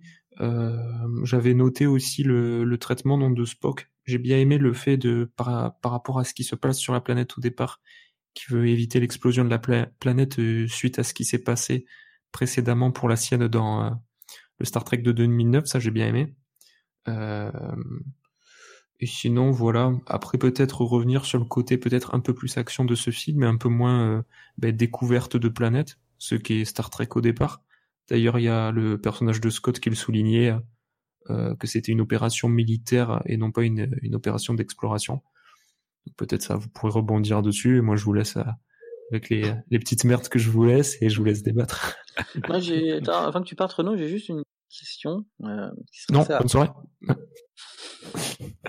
je t'écoute. C'est- c'est- non, mais ce sera, rapide parce que euh, Rémi l'a bien souligné. euh, le- ce film a été clivant et je, pour moi, ce film est, est comparable au dernier Star Wars, les derniers Jedi, c'est-à-dire Oh, que dur. euh, non, mais dans, dans la réception, je parle du au niveau des fans, c'est que euh, le Star Trek 2000, le premier Star Trek avait été euh, moins clivant dans le sens que euh, moi, je n'avais pas apprécié celui de 2009, mais je laissais encore sa chance, tu vois. Après euh, celui-ci, euh, je ne saurais pas te dire si l'un est pire, pour, dans mon appréciation est pire que l'autre ou pas. Je, suis incapable de te le dire, mais je sais que après Into Darkness, c'est comme s'il y avait un rebond, c'est-à-dire que ce que j'avais ressenti sur le 2009, ben le, comme l'autre va dans ce sens-là où bah, tu te sens encore plus euh, déstabilisé. Et moi, j'ai vraiment l'impression de ça. Alors, comment est-ce que toi tu as vécu le, on va dire ce, film par rapport au précédent? Continuité, rupture Est-ce que tu as, enfin, c'était pas du tout ce que tu t'attendais? Tu trouves que, enfin, voilà, à peu près tout ça, donc ce que je veux savoir. Ouais, ouais, c'est intéressant. Après, plus dans une continuité, Euh, après, comme on le soulignait, c'est c'est vrai que bon, il développe surtout euh, les personnages de Spock et Kirk. Euh, J'ai trouvé dommage qu'il développe pas les autres personnages. On doit attendre, je crois, quasiment la moitié du film pour voir enfin l'équipage où Kirk justement et Spock ben, les, les laisse un peu prendre euh, le, le contrôle hein, du euh, de l'Enterprise, je crois, c'est l'Enterprise. Ouais. Mm. Euh, c'est c'est dommage dans, dans ces films-là qu'il y ait un peu plus de développement. Il y a beaucoup de personnages, mais en développer juste deux. Alors il y a la copine de, de Spock aussi qui est développée sur deux trois scènes, mais euh, j'en mets un peu plus. D'accord. Oh, je dis ça parce que l'un des parallèles qui est faisable, c'est que là, entre le 2009, enfin Star Trek 2009 et Into Darkness, euh, beaucoup dont j'ai été ont critiqué la promotion express de Kirk qui passe de cadet à capitaine, euh, qui est encore, un- comme je dis, Non, euh, second. Il passe par second quand même. Non, mais à la fin Non. du film, il, il reçoit le, il devient Ouais. le capitaine de l'Enterprise. C'est-à-dire que au début, on le voit en tant que cadet, puis il s'embarque, puis il passe second, puis il passe premier. Enfin, en, un- en un film, Hmm. il a, il a une Il promotion. alors, ouais, ouais, ouais. alors que là encore, dans les structures normalement d'apprentissage, tu apprends ton métier au fur et à mesure.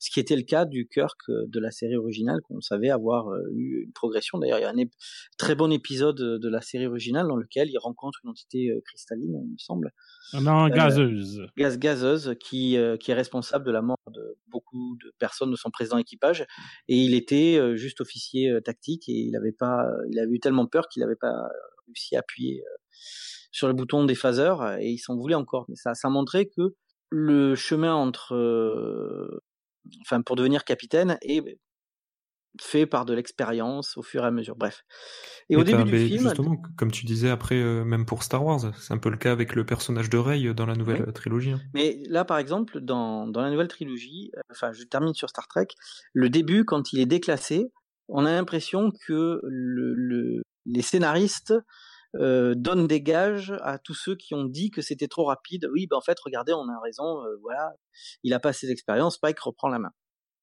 Le reste du film sera pour vous montrer qu'en fait, il a compris de ses erreurs grâce à Khan et à tout ce qui s'est passé. Enfin bref, on pourra en parler aussi. Mais quand il est, on lui reprend le commandement de l'Enterprise pour son, le fait qu'il soit immature entre guillemets, on a vraiment l'impression que c'est, vous avez vu les fans, on vous a écouté.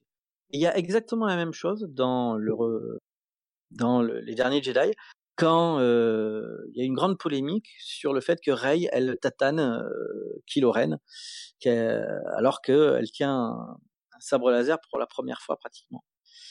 Et euh, il y a, c'est ce que le grand méchant euh, Snork euh, dit à Kylo Ren en début de là, c'est qu'il a été minable et qu'il s'est fait défoncer par elle.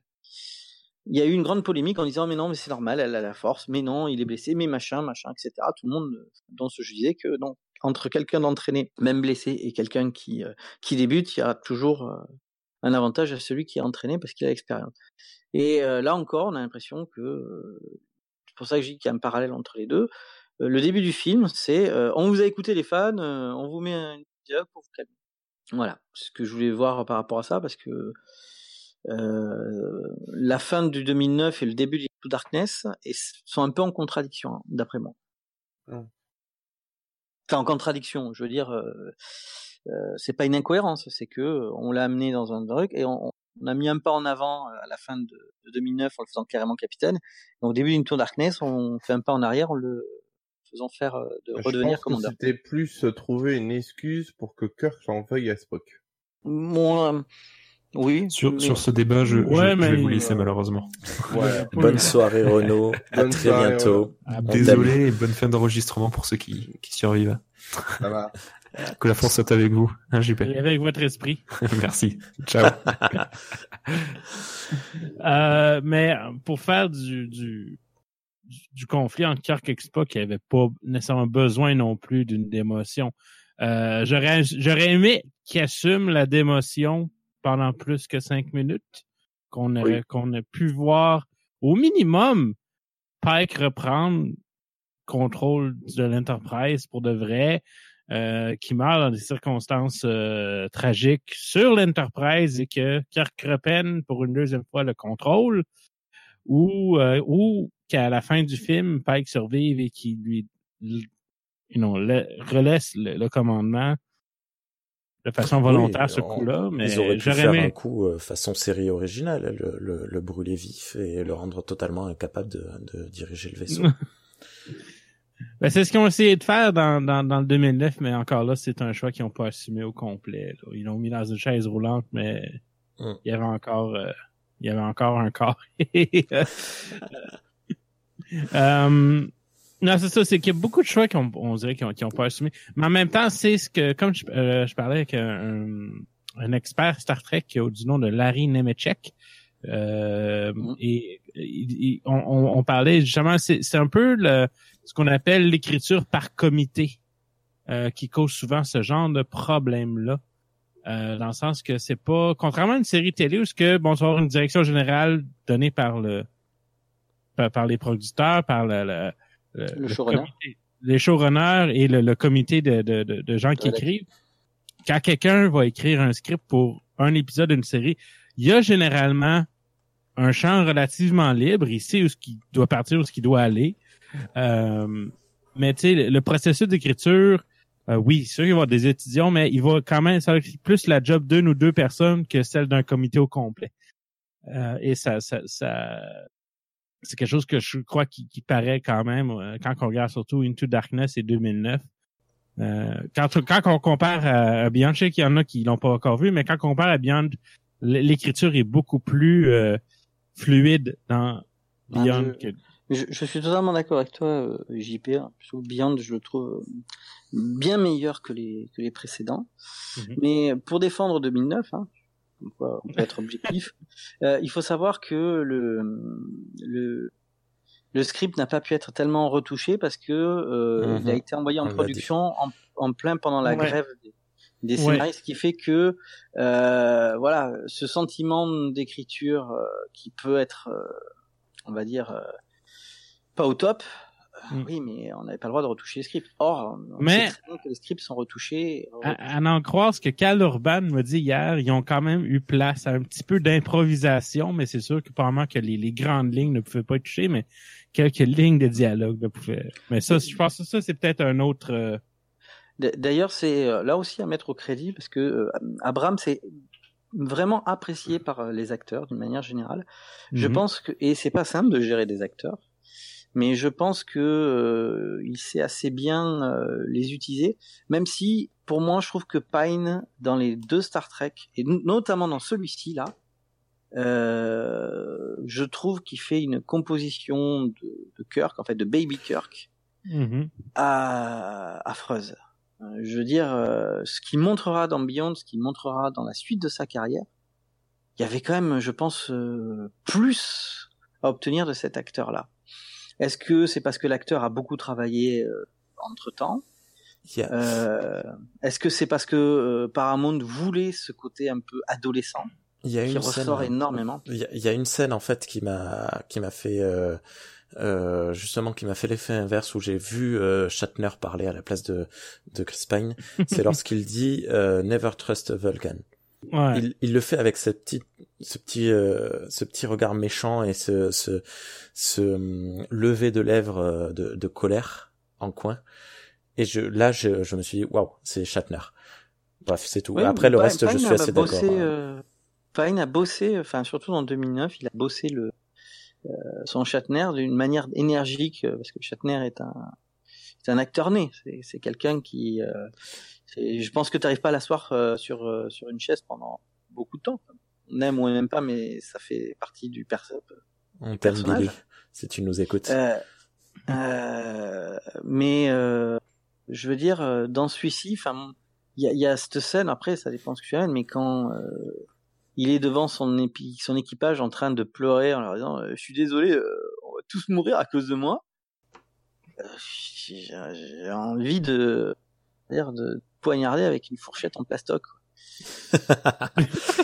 Ça va durer longtemps. Ah, mais non, enfin, vraiment, je, je trouve que euh, dans, dans le présent suivant, dans Beyond, euh, il a réussi à amener une intériorité un peu plus au, au personnage tout en gardant de l'énergie. Dans celui-ci, j'ai l'impression qu'on lui a demandé de jouer sur un registre adolescent. Euh, de la même manière qu'au début, euh, quand il essaye d'expliquer à Pike que euh, ouais, bon, il s'est passé un petit truc sur la planète. euh, oh, j'ai pas tout mis dans mon rapport. J'ai un peu falsifié. Attendez, on parle de, de, de personnes qui ont la- qui dirigent un vaisseau spatial, qui ont euh, la responsabilité de plusieurs euh, centaines de personnes, plus une force de feu capable de te détruire une planète. Et euh, qu'est-ce qu'on fait? Bah, on monte dans le rapport, euh, c'est pas un problème. T'as l'impression de voir un ado à qui tu, tu, le mets face à, ses, on va dire, à ses contradictions et puis ouais, ouais, ouais, ouais, bon, ouais, je sais pas moi.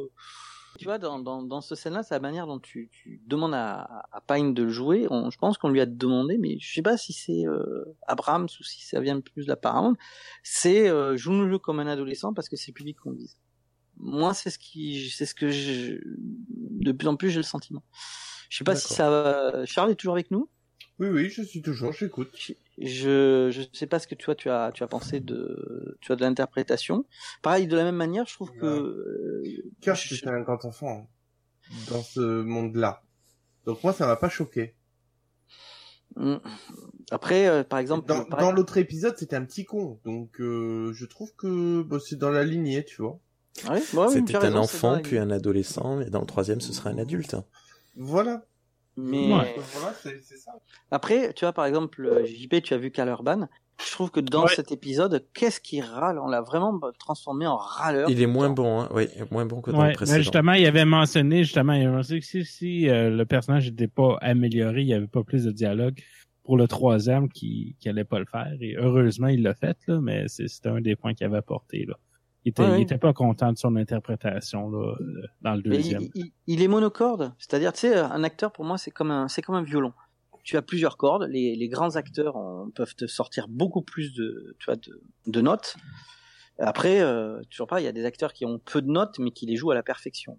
Que tu peux le prendre. Mhm. Tu vois, euh, Shatner pour moi n'est pas, enfin c'est, c'est pas un comédien, c'est un acteur. Non, c'est un chanteur. Ça, oui, ça chante. Mama. Mais tu, tu, tu vois, non, mais je veux dire que euh, Shatner a apporté euh, tellement à Kirk, mais Ah, il a eu la chance d'avoir des gens qui lui ont bien écrit euh, des situations sur lesquelles euh, il a pu amener quelque chose. Euh, Karl Urban dans Beyond, dans le prochain, euh, a un rôle plus physique qui est à l'opposé de ce que faisait euh, DeForest Kelly. Mais euh, c'est Karl Urban et je trouve que ça fonctionne très bien. Euh, il a, il a vraiment euh, fait un McCoy différent de ce qu'on a, mais intéressant. Dans celui-ci, il est tout le temps à râler. Il ne fait que râler. Euh, tu vois, c'est- t'as l'impression que c'est le violon qui est resté bloqué Mm. sur cette note. Je sais pas si tu as eu ce sentiment, Charles. Hum, si, il râlait pas mal. Après, il me semblait qu'il râlait aussi pas mal dans le premier, donc... Euh... Bon, faut dire, ça a toujours été un peu dans la nature du hum, personnage. mais- Ouais, ouais. J'ai pas trouvé plus... Ça m'a pas choqué, on va dire. Parce que quand vois, il râlait, c'était... Il râlait pas pour rien, tu vois. Mais c'est souvent les, les, les Il y avait côtés une raison. comiques. Mais Oui. tu vois, par exemple, euh, si tu, tu compares avec la, la colère de Cannes, euh, c'est à McCoy qu'on lui met, euh, quand on voit le projet de Genesis, Oui.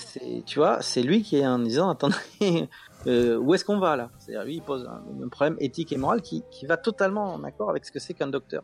Mm.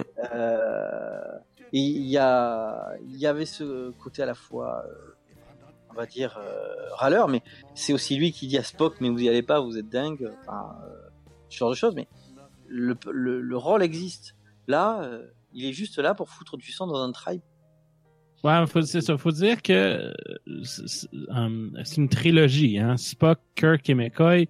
T'as l'émotion, la rationalité et t'as l'humain au milieu, là. Kirk dans le milieu euh, et les deux autres aux, deux autres extrêmes. Euh, c'est sûr que ça n'a pas été bien joué dans ce film-là. Euh, Mhm. Tu vois, par exemple, euh, c'est Spock qui vient voir. Normalement, à mon sens, ça aurait été Spock et McCoy qui auraient dû venir voir Kirk en lui disant hein, c'est pas parce que tu as envie de te venger que tu dois faire fi de tous les règlements. Oui, mais d'un autre côté, c'est pour appuyer la, distance qui s'est créée avec Kirk. Avec la- l'engueulade, comme quoi il aurait euh, dû le laisser dans le volcan et tout. Et c'est pour appuyer le côté chier de Spock, pour dire euh, ouais, mais en fait, t'es juste là pour me casser les couilles, quoi. Ouais. Je, je pense, et puis en plus pour re- remontrer le côté, non mais attends, euh, je viens de me battre pour que tu sois de nouveau mon second et tu viens encore me casser les couilles. Mais Moi, je le vois comme ça. Mais c'est vrai que le, oui, il y a McCoy derrière euh, qui sert à, à rien entre guillemets. Si tu as, tu as la même scène là-dessus, mais tu as, tu as Spock, enfin, tu veux dire, Mac, enfin, McCoy qui arrive en disant pour une fois, je suis d'accord avec le sang vert, Hmm. tu vois? Euh, tu vois, ça renvoie Kirk à quelque chose. Eh, Il le balance à un moment hein, quand même, hein, qu'il est d'accord avec euh, avec Spock et que d'ailleurs ça, le- ça le fait chier quoi. Mais je te dis, comme dit JP, euh, moi j'ai l'impression que McCoy a été mis totalement de côté pour cette relation entre les deux. Après, quand tu regardes tous les, même les personnages principaux sont mis de côté puisque Oui. je sais plus Chekhov, c'est ça? Oui. Il sert à rien. Il sert basiquement à rien. Il est en train de galérer, dans- en train de réparer le, le réacteur. Euh, Si, Zulu, il- il fait Mais une si, il sert, attends. Il, il sert à les retenir quand ils tombent de la passerelle. Parce que le plan d'avant, il n'était pas là, et euh, le plan. C'est ça. Voilà. Et Mais- euh, mais quand tu regardes Zulu, il est juste là pour intimider, euh, pour dire attention, on va lancer des gros missiles sur ta gueule. Euh, ils, ils ont des rôles extrêmement limités et même Uhura, elle est juste là pour dire non mais en fait Spock c'est vrai c'est un con. C'est Michael et Kirk en fait hein, réellement les, les héros de cet épisode et il y a que eux entre guillemets qui brillent. hein. Alors c'est assez intéressant que tu, tu le relèves parce que pour moi c'est une des critiques. Je pense que JP et moi là-dessus on sera d'accord que Beyond est bien mieux écrit là-dessus. Ouais. Parce, parce que euh, tu sors de cette relation duel. L'une des mauvaises écritures du film, c'est justement d'avoir tout fait tourner autour du nombril de Kirk et de Spock.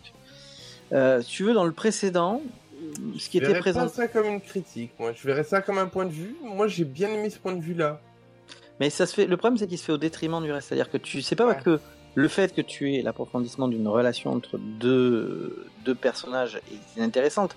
C'est qu'il faut pas qu'elle se fasse au détriment des autres personnages qui deviennent que utilitaristes. Ouais. Mais en même temps, je dois avouer que c'est quelque chose qui est difficile à faire dans un film parce qu'on parle de quelque chose qui a été basé sur une série télé où ce que euh, 72 épisodes ou plus, ou plus, chaque épisode, ils avaient le, temps de briller. tu peux, tu peux, c'est ça, tu peux varier le, le, le focus sur chacun des personnages.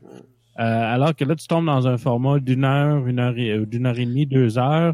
C'est beaucoup D'accord, plus JP. difficile Mais que- c'est c'est le talent d'un scénariste ou de plusieurs scénaristes d'y arriver. Et euh, tu, moi, je trouve que Beyond en est la, la, la démonstration euh, parfaite. Non, que- non, je, je, je, mais je- tu je- vois, je, par exemple, dans le précédent, euh, moi, ce que j'ai analysé, c'est que Kirk et Spock sont ce qu'aux États-Unis on appelle des mavericks. C'est-à-dire, ils sont euh, rebelles, entre guillemets, mais des rebelles sans cause, une allégorie de l'adolescence. Euh, et ils veulent montrer au monde que leur différence n'est pas un handicap, mais une source de richesse qu'ils peuvent exploiter pour arriver à faire des différences. Et au passage, réussir à accomplir leur vengeance. Donc on avait ce parallèle euh, assez bien montré entre les deux, entre celui qui est un métis celui qui est né sans, euh, on va dire, qui on a, on a repris son père. Euh, chien fou sans père, euh, métis mal vu d'une société, qui arrive à se trouver et euh, à se compléter et grâce aux péripéties, à montrer qu'ils ont réussi à sauver euh, la planète Terre. Dans celui-ci, euh, tu sais, c'est, l'un des grands classiques d'écriture, c'est que on a montré en quoi ils pouvaient être proches, donc on va montrer comment est-ce qu'on peut les séparer pour en fait les faire revenir. Et euh, la scène du sacrifice étant le, le moment où j'ai compris de ce que tu voulais me dire, mais en fait je le comprends en mourant, machin. Mais vous inquiétez pas, euh, on est amis pour la vie, même si je vais crever. Euh, le- ça, c'est l'un des, des, des défauts de qu'on a soulevé chez Abrams, qu'on a retrouvé aussi dans Le Réveil de la Force, où les mecs euh, n'arrêtent pas de se faire des Des câlins. des câlins, euh, alors qu'ils se connaissent que depuis trois jours, tu vois. ah, je dois la sauver, je dois lui faire un câlin parce qu'en fait, je la connais depuis trois jours, merci. Euh, ben là, c'est un peu pareil, c'est-à-dire que euh, dans le, la colère de Cannes, le fait d'avoir des acteurs euh, anciens qui parlent d'un vécu, même si on n'a pas vu toute la série, on sent que euh, l'âge fait que ces personnes traversaient des choses ensemble. Tu peux arriver dans l'ellipse, dans le non-dit. Là, on a des jeunes. Et le problème avec ces jeunes, c'est que ça va trop vite pour... et donc ça fait artificiel. Donc il y avait, à mon sens, ce que Beyond a bien réussi, c'est que en cherchant des thématiques plus personnelles aux, aux héros, euh, on a réussi à les reconnecter. Là où on a mis euh, juste, euh, c'est quoi le problème de Kirk là-dedans? C'est de comprendre que quoi Qu'est-ce qui ressort On y a appris quoi dans ce, ceci? Qui être capitaine, c'est des responsabilités. Et Spock, euh, bah qu'en fait, euh, bah, c'est bien ses sentiments, mais il faut s'en méfier quand même. Euh, Pardon, mais euh, je veux dire, euh, voilà, pour moi c'est pas. Alors que le précédent, c'était vraiment dépa- euh, nos différences sont nos forces, assumons-les, mais euh, pour faire que pour aller quelque chose, c'est Kirk qui qui va à bord du de l'Enterprise en ayant compris ce qui se passait. C'est Spock qui voit la qui, qui perd sa mère, euh, qui comprend qu'il est allé trop loin. Il se défait, euh, il démet lui-même de ses fonctions. Enfin, il y avait quelque chose dans, dans le précédent, mais celui-ci, je trouve qu'on fait du surplace. Au détriment des autres personnages. Ok. Alors, on va changer de sujet totalement pour euh, Mhm. pour euh, alléger tout cela. Je vais juste vous lire mes deux dernières notes et après j'ai fini parce que j'aurais lu toutes mes notes. Euh, je sais pas si vous avez remarqué, il y a un moment, au moment où euh, Anton euh, Yelchin, euh, Chekhov, Chekhov euh, part en salle des machines pour euh, remplacer Scotty, une femme chauve euh, prend sa place au poste des commandes. Oui. Et en fait, euh, sur le coup, je ne l'avais pas vue la première fois, mais maintenant que j'ai lu les comics, je la revois. Et en fait, c'est euh, le lieutenant Darwin, et c'est un personnage qui sera développé dans les comics Bold Lego. Ce que j'aime beaucoup dans la série Bold Lego, c'est qu'elle développe un petit peu plus les personnages autres que le triptyque euh, Spock, euh, Kirk et, et, et McCoy. Mhm. Et il y a également un autre personnage, alors là je vais sûrement faire appel à Matou et à JP, le personnage chauve qui a une voix robotique, je suis sûr et Ah, certain qu'il a oui, joué dans, des, dans des épisodes de TOS. Oui. Euh, non. En fait, non. C'est le- le- l'espèce de robot, non. euh, C'était vraiment pour ce film-là. Malheureusement, il est pas revenu pour Beyond. Il était un petit peu déçu d'ailleurs. Euh, ben non, euh, les seuls euh, robots dans TOS qu'on a vus ne, ne... Non, je parle de l'acteur, rapport hein, pas du, je parle de Ah, l'acteur, pas du personnage. l'acteur. Euh, Je pourrais suis pas sûr et dire. certain. Je suis, j'ai pas mais, réussi en préparant l'émission à, à le retrouver, mais je suis sûr et certain qu'il a joué euh, un poste de commande justement euh, euh, Non, je vais de te dire pilotage. ça dans quelques instants. Il cherche dans sa mémoire. Attends, JP cherche dans sa mémoire. ouais. Voilà, ça, on appelle ça oui, l'internet. euh, Non, c'est ta mémoire de- d'officier anglais de, de, de vaisseau. Charles, est-ce qu'il y a quelque Oui. chose en particulier que tu voudrais redire sur ce film? Alors, moi, je l'ai dit rapidement pendant le résumé. Euh, mais je sais pas si vous avez fait attention. Il y a un détail quand le hum, Carole, du coup, euh, se fait téléporter. C'est Ah oui. pas du tout les mêmes effets de téléportation que quand euh, Spock se fait téléporter et Mm. tout ça. C'est Ah. beaucoup plus violent, en Oui. fait. Et on est plus sur euh, de la désintégration, littéralement. dématérialisation. Non, mais vraiment, non, mais ça fait, ça fait Ça pas de fait penser, euh, ça je fait suis penser tout à fait la d'accord. désintégration. Voilà. Et elle explose, elle crie comme si elle en souffrait, en fait. Et elle court vers une porte qui s'ouvre et elle ne passe Oui. pas la porte. Et ça, c'est magnifique. Et j'aime beaucoup, beaucoup aimer cette petite scène qui fait penser à, euh, je ne sais plus quel jeu vidéo. Euh, ben, je crois bien que c'est dans un Mass Effect d'ailleurs qu'on a Oh, ça se peut. Oui, c'est dans un Mass Effect où on a une, une IV qui court vers une porte qui s'ouvre et l'IV disparaît avant de l'atteindre. Voilà, Mass Effect, Et Star Trek, pour, même euh, combat, je l'ai déjà dit, je continue de le dire. Et pour euh, reprendre, donc, il s'agit de l'officier de science, euh, Science, of- il est, il est crédité comme euh, Science Officer 0718. Euh, c'est l'acteur Joseph Gatt, donc, et il n'a seulement que joué dans le seul Star Trek, c'est Star Trek Into Darkness. Cependant, si vous avez joué à Star Trek Online, il a repris le rôle euh, dans un petit épisode où on croise le Kelvin Time. Ok. je suis terriblement déçu, j'étais sûr et Ouais. certain. Et Peut-être que ça me reviendra en regardant à nouveau euh, TOS. Au fait, euh, il vient de Ragor ou pas? Non, alors oui, pardon, j'ai euh, très cher auditeur, très chère auditrice, Dragor nous a envoyé un message, il nous a dit qu'il était trop fatigué et qu'il n'avait pas envie de vous adresser la parole. Voilà. Euh, je l'emmerde euh, aussi. Non, il ne viendra pas ce soir. Il sera là pour la prochaine, je pense. Euh, D'ailleurs, la prochaine, c'est c'est une idée de une de ses idées. On reviendra à nouveau sur quatre épisodes de la série Enterprise. Euh, J'ai cru comprendre que Marc de Parlons Trek serait intéressé d'ailleurs. Peut-être qu'il Oui, pourrait euh, nous rejoindre pour cette émission. que- que on sait Vraiment que j'ai, j'ai, Oui. j'ai mal recruté mes experts. J'en suis entièrement désolé. Je vais le renvoyer, dans votre émission. Euh, Ben, c'est un euh, noob de Star Trek Enterprise. La dernière fois, Charles avait dû assumer seul le, le, le, le, le- les résumés de, de ces épisodes. Ouais. On pourrait espérer euh, peut-être un duo euh, Charles-Marc. Ah bah oui. Euh, voilà. Après Karl Marx, Charles Marc. Oh! Point Godwin, ça y est. Euh, D'ailleurs, ça me fait penser pas, pas, pas, pas un Godwin là-dessus. Oui, mais ça me fait penser, euh, mon petit, euh, mon petit Charles, qu'on n'a pas eu de point euh, DBZ. De quoi on n'a pas eu point DBDBZ Bah, tu fais toujours veux une référence à DZB. À l'arrache, à l'arrache. Ah oui. Mais j'essaye, j'essaye, je voulais, en fait, je voulais la caler pendant les, des news geeks et puis je me suis dit non, c'est trop facile. Voilà, Bon, mais tant pis. voilà, voilà. Voilà, voilà. Euh, notre très cher Matou, est-ce que tu voudrais dire euh, un dernier mot sur ce film? Ah, mais Euh, c'est la fin! Ben oui, je vous ai invité tous. euh, pas parlé, moi. Ah. Allez, je te redonnerai la parole après. Non, ce, ce sera rapide, c'est que euh, dans une des questions pour ouvrir qui a été posée à, au réalisateur de Beyond, euh, le film euh, Into Darkness a fait quand même beaucoup de mal à la structure de l'univers qui est compté, parce que euh, tu te demandes à quoi servent les vaisseaux quand tu peux te téléporter à l'autre bout de la galaxie. Pourquoi est-ce qu'on fait encore des vaisseaux?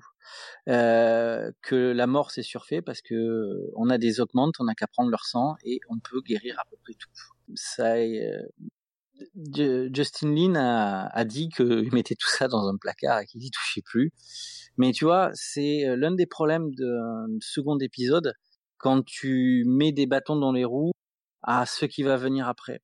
Voilà. Donc euh, moi c'est juste là-dessus parce que euh, on peut aimer ou ne pas aimer le film, mais si on regarde un petit peu plus précisément sur ce que j'ai essayé de montrer de l'univers qui nous est compté, euh, il y a beaucoup de choses qui euh, qui, euh, à mon sens, euh, n'aident pas, n'aident pas pour avoir une, une suite. Et je sais pas si JP sera d'accord avec moi, mais je pense que l'échec de Beyond vient du côté clivant dont tu as parlé de Into Darkness qui a déçu. Ouais. Donc euh, des gens ne sont pas allés voir Beyond parce qu'ils avaient été déçus par Into Darkness. Ouais, non, je, je suis d'accord là-dessus. Euh, le gros mensonge, euh, non, Pacan, non, ce n'est pas a fait plus mal que, euh, surtout euh, durant euh, les annonces, euh, durant euh, quand Discovery a été annoncé, euh, les gens s'attendaient à ce qu'on leur mente. Euh, ce qui était, pour autant que je sache, euh, pas vraiment vrai, à part les délais euh, la- au niveau de la production de, de la série. La, la, plus- la- l'enti- l'entièreté des informations qui étaient données était adéquate ou tu sais il y avait un petit voile mais c'était déclaré Sur Discovery, ils ont essayé de mentir sur l'identité de, de Tyler, hein, parce qu'ils ont joué. sur- oui mais c'était dans la, encore là mais en même temps c'était c'était pas sur quelque chose qui était dans l'univers c'était par rapport à l'acteur Ouais, c'est une- par rapport c'est à une nuance. Mais, mais c'est une nuance été- à faire Ouais, Oui, ça a c'est- été. Mais bon. Mais en même temps, je pense que les gens peuvent le comprendre là parce que c'était pas c'était pas aussi euh, c'est parce que l'affaire c'est que c'est qu'ils sont mis le pied euh, parce que comment dire euh, dû dû à- aux, aux affaires de contrat et tout ça euh, euh, le nom de l'acteur doit figurer à telle place à tel endroit quand il joue un rôle c'est le genre de truc qui, qui, qui est difficile de cacher qui ont essayé mais quand tu essaies de cacher un personnage je pense honnêtement c'est pire parce que ils ils ont pas Oui, d'obligation contractuelle contractuelle à, à Oui, oui, couvrir là.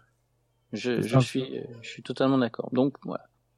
Non, c'est- c'est Ouais, c'est- ouais, c'est- On va écouter Charles qui, qui, qui a envie de parler. Non, j'ai pas envie de parler. Mais, mais je sais pas, ça me paraissait court, en fait. Ben, en fait, on J'étais est, bien à, avec vous. on est à deux heures d'émission. Ah bon, déjà? Eh Euh, oui. J'ai pas vu le temps passer. Voilà. C'est pour ça. Non. Moi, j'ai une question, Charles. Vas-y. Euh, on va dire, après Into Darkness, euh, vu qu'il y aura certainement une émission Mhm. sur euh, Beyond, je voudrais savoir, tu l'as pas vu euh, Non, je l'ai pas vu celui-là. Donc, que, qu'est-ce que tu attends là? Tu as, tu, tu as la fin de, de Into Darkness. La fin de Euh, Darkness, du coup, il prévoit un grand voyage euh, pour, euh, pendant cinq ans. Donc, euh, moi, je vois bien une nouvelle civilisation ou ce genre de choses qu'ils auraient pas encore rencontrées, avec des emmerdes comme d'habitude, parce que sinon c'est pas drôle. Mhm. Voilà. C'est- pas mal ça. Ouais. Ouais. Déjà rien que ça, c'est pas mal. Voilà. Et, au, ni- et au niveau des Ah, personnages? Euh, au niveau des personnages, alors ce que j'espère, c'est du coup qu'ils arrêtent avec Kurt et Spock. Parce que je trouve que le premier et le deuxième film en, a assez fait, en fait, au niveau de la relation. Euh, je pense qu'il n'y a plus grand chose à rajouter sur cette relation-là dans un film, j'entends. Euh, parce que dans une série, c'est pas la même chose, on peut rajouter plus de trucs. Mais là, ce serait bien que les autres personnages brillent un peu plus. Euh, notamment euh, Docteur Nichon. Voilà, parce que du coup, elle a servi à rien, donc euh, qu'elle serve à quelque chose, vu qu'elle est de, sur l'Enterprise. J'ai gardé son nom, t'as vu? J'ai gardé son petit nom. Euh... Ben, c'est ça le problème, c'est que moi je trouve qu'elle n'apporte rien à part euh, un clin d'œil très appuyé euh, là-dessus. Oui. Et euh, même d'être la fille euh, qui arrive à avoir juste un machin ou autre. euh, Ah, Enfin, si, moi, dire, ça me fait elle- la belle scène de la, belle scène de la téléportation. Moi, ça m'a fait mon café. Elle a servi à quelque chose Ouais. pour moi. Mais voilà, mais Voilà. je veux dire, parce en est, tant on est limite sur un viol en fait au niveau de, de la téléportation. c'est, je veux dire par là l'image. qu'elle n'a, elle n'a pas d'enjeu. Ce personnage n'a Oui, pas d'enjeu. oui, le personnage n'a pas d'enjeu. C'est ça le problème, c'est-à-dire que Mm. pour qu'il amène quelque chose, il faut qu'il ait un enjeu qui se connecte. Ouais. Bref. Mais euh, ça fait partie des choses qui sont dans le placard, avec Ouais. le, le sang et le truc. Donc, pas te, trop te dire, mais il n'y aura pas de Carol Marcus dans le prochain. Ah, elle est morte. Elle est partie Mm. avec Cannes. Donc voilà, et euh, donc dès que on voit plus le reste de l'équipage, de l'exploration, euh, moins de Kirk Spock Spock Kirk. euh, Mm. voilà. D'accord. Après, moi, c'est vraiment des décors, en fait, hein, euh, du voyage. Enfin, Star Trek, surtout que là, ils sont partis pour un voyage sur 50. Techniquement, moi, ce que je veux, c'est de voir des planètes euh, extraterrestres, quoi. Voilà, c'est... Ah, ça, tu vas être servi. Voilà. Voilà. Bon, bah, ça, c'est déjà bien. Voir euh, la fantastique planète de la Colombie-Britannique. Voilà, ça. Yeah! Bien. En fait, comme dans tous les épisodes de Stargate. Voilà. Mm. Et c'est pas là où ils tournent Discovery aussi? Euh, non, c'est à Toronto. C'est à Toronto.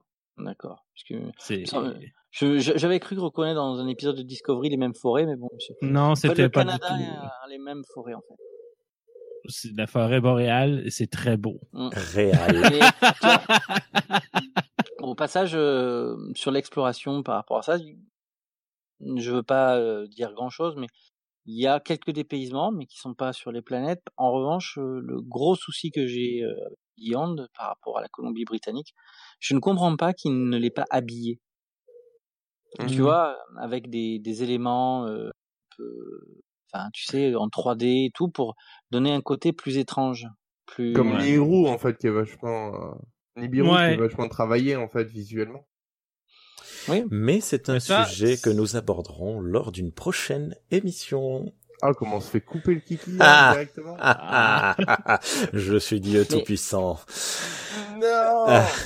Allez. Dragon Ball, c'est la vie euh, moi, je, je, je, attends, je, que Rémi conclue, afin que Rémi puisse bien conclure. Euh, je Je voudrais conclue savoir. toujours bien. Euh, je voulais savoir euh, la première fois que tu as vu le film, euh, tu avais, est-ce que Rémi, tu avais vu la, on va dire la, la, la série originale? Est-ce Euh, que tu avais vu, euh, ou est-ce que tu l'as vu euh, Enfin, quel, quel est ton lien, on va dire euh, intime avec euh, To Darkness? À ce moment-là, j'avais vu une grande partie de la série originale, mais c'est tout. Je n'avais pas encore vu les autres films, euh, ni la série euh, TNG, ni le reste. Je l'ai vu au cinéma, et c'est tout ce dont je me souviens. Il est sorti en euh, 2015. Je sais même 2013. plus où j'habitais à ce moment-là. 2013, il est sorti.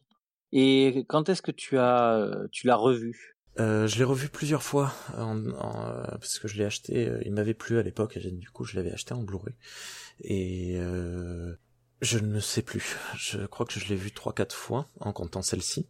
Et moi, de toute façon, je, campe mes, mes positions. hein. Je m'attendais vraiment. Alors, quand j'ai revu euh, le film de 2009, alors qu'on faisait cette émission, j'ai vu beaucoup, beaucoup, beaucoup plus de défauts.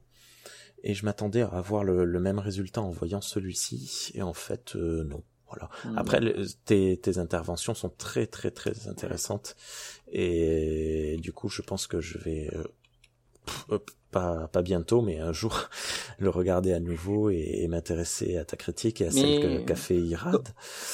Euh, comme comme je dis souvent, euh, c'est bien. Enfin, c'est pas parce qu'une œuvre euh, n'est pas, euh, on va dire, un chef-d'œuvre qu'on ne peut pas construire avec elle une relation intime et que des fois il faut pas trop aller euh, gratter pour euh, garder la magie dans les yeux. Euh, moi, j'ai une question à tous les trois. D'abord, Mhm. qui est très très simple. 25 C'est, cm. euh, hmm, D'accord, ça c'est. Moi, c'est 25 pouces. D'accord. Mais bon, plus sérieusement, euh, qui- toi tu as répondu, je pense, Rémi, en disant que c'est un film que tu as revu euh, 4-5 fois, que tu ne, ça ne te déplaît pas de le revoir, euh, le revoir avec ta compagne, je présume, enfin ta Mhm. femme, Oui, Rémi. oui, mon épouse. Euh, hum, moi, la question que j'aurais pour les, les deux autres, c'est euh, entre revoir la colère de Cannes et revoir Into Darkness, lequel euh, vous donne le plus envie? C'est-à-dire lequel, vous, à votre avis, vous seriez euh, le plus à même de voir euh, un grand nombre de fois Moi, personnellement, ça va être Into Darkness. hein. La colère de Cannes, comme je l'ai pas aimé, largement. D'accord. Donc toi, tu, tu serais plus à même de, de, de revoir Into Darkness plusieurs fois. Oui, et- je préfère poser mon cerveau et puis passer un bon moment sur certains détails comme le sang euh, qui régène euh, ou alors euh, le, le vaisseau qui, qui tombe en apesanteur au bon moment pour faire la bonne cascade. Là, je passe là-dessus volontiers. Je trouve qu'il est beaucoup plus intéressant euh, que ce soit au niveau du développement de Cannes en fait. Je le trouve mieux amené. Euh, je le trouve plus dangereux en fait, c'est ça. Je le trouve plus dangereux. Alors que dans la colère de Cannes, euh, moi, bon, Ah, je ressentais que- pas cette, euh, cette violence en fait. C'est clair que dans ce film, on voit tout le long du film la puissance physique euh, de, de Cannes. Tout Et le qui long, on a des, des démonstrations. tout le long avec les autres en fait. Quand on en a pas parlé, mais l'attaque des Klingons, euh, lui, il, en, il bousille une patrouille. Il y a Kirk qui met cinq minutes à en buter un quoi. Il Exactement. le bute même pas, il l'assomme.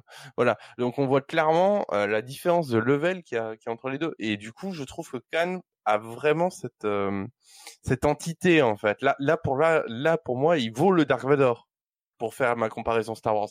Euh, alors que dans les autres, euh, ouais, bah un Indien. Voilà, blague raciste, passons. Ben, ça tombe bien que ta blague était raciste puisqu'elle a été coupée par la Ouais. connexion internet. On a juste entendu un Indien dans la ville. Voilà. C'est ce Ouais. qu'a voulu dire Charles. Un Indien dans la ville. JP répond à la question de Matou.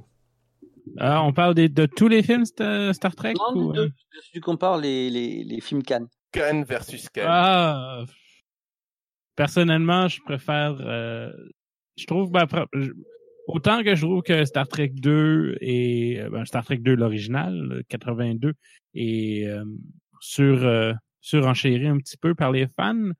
Euh, c'est j'ai j'ai une préférence pour Star Trek euh, pour celui de 82. Euh, mais est-ce qu'on peut mettre le... sinon l'épisode, personnellement, je préférais je préfère l'épisode au film. Mais ça, je sais pas si c'est la question, mais non, non, euh, c'est sûr que Star Trek, euh, genre, le Star Trek de 82, euh, Star Trek 2 est, est dur à, est dur à battre. Moi aussi, j'avais beaucoup beaucoup aimé le le l'épisode de la de la série originale. Euh, après le, le le pour monter le le ah ben voilà. Écoutez, Wow! c'est mon téléphone.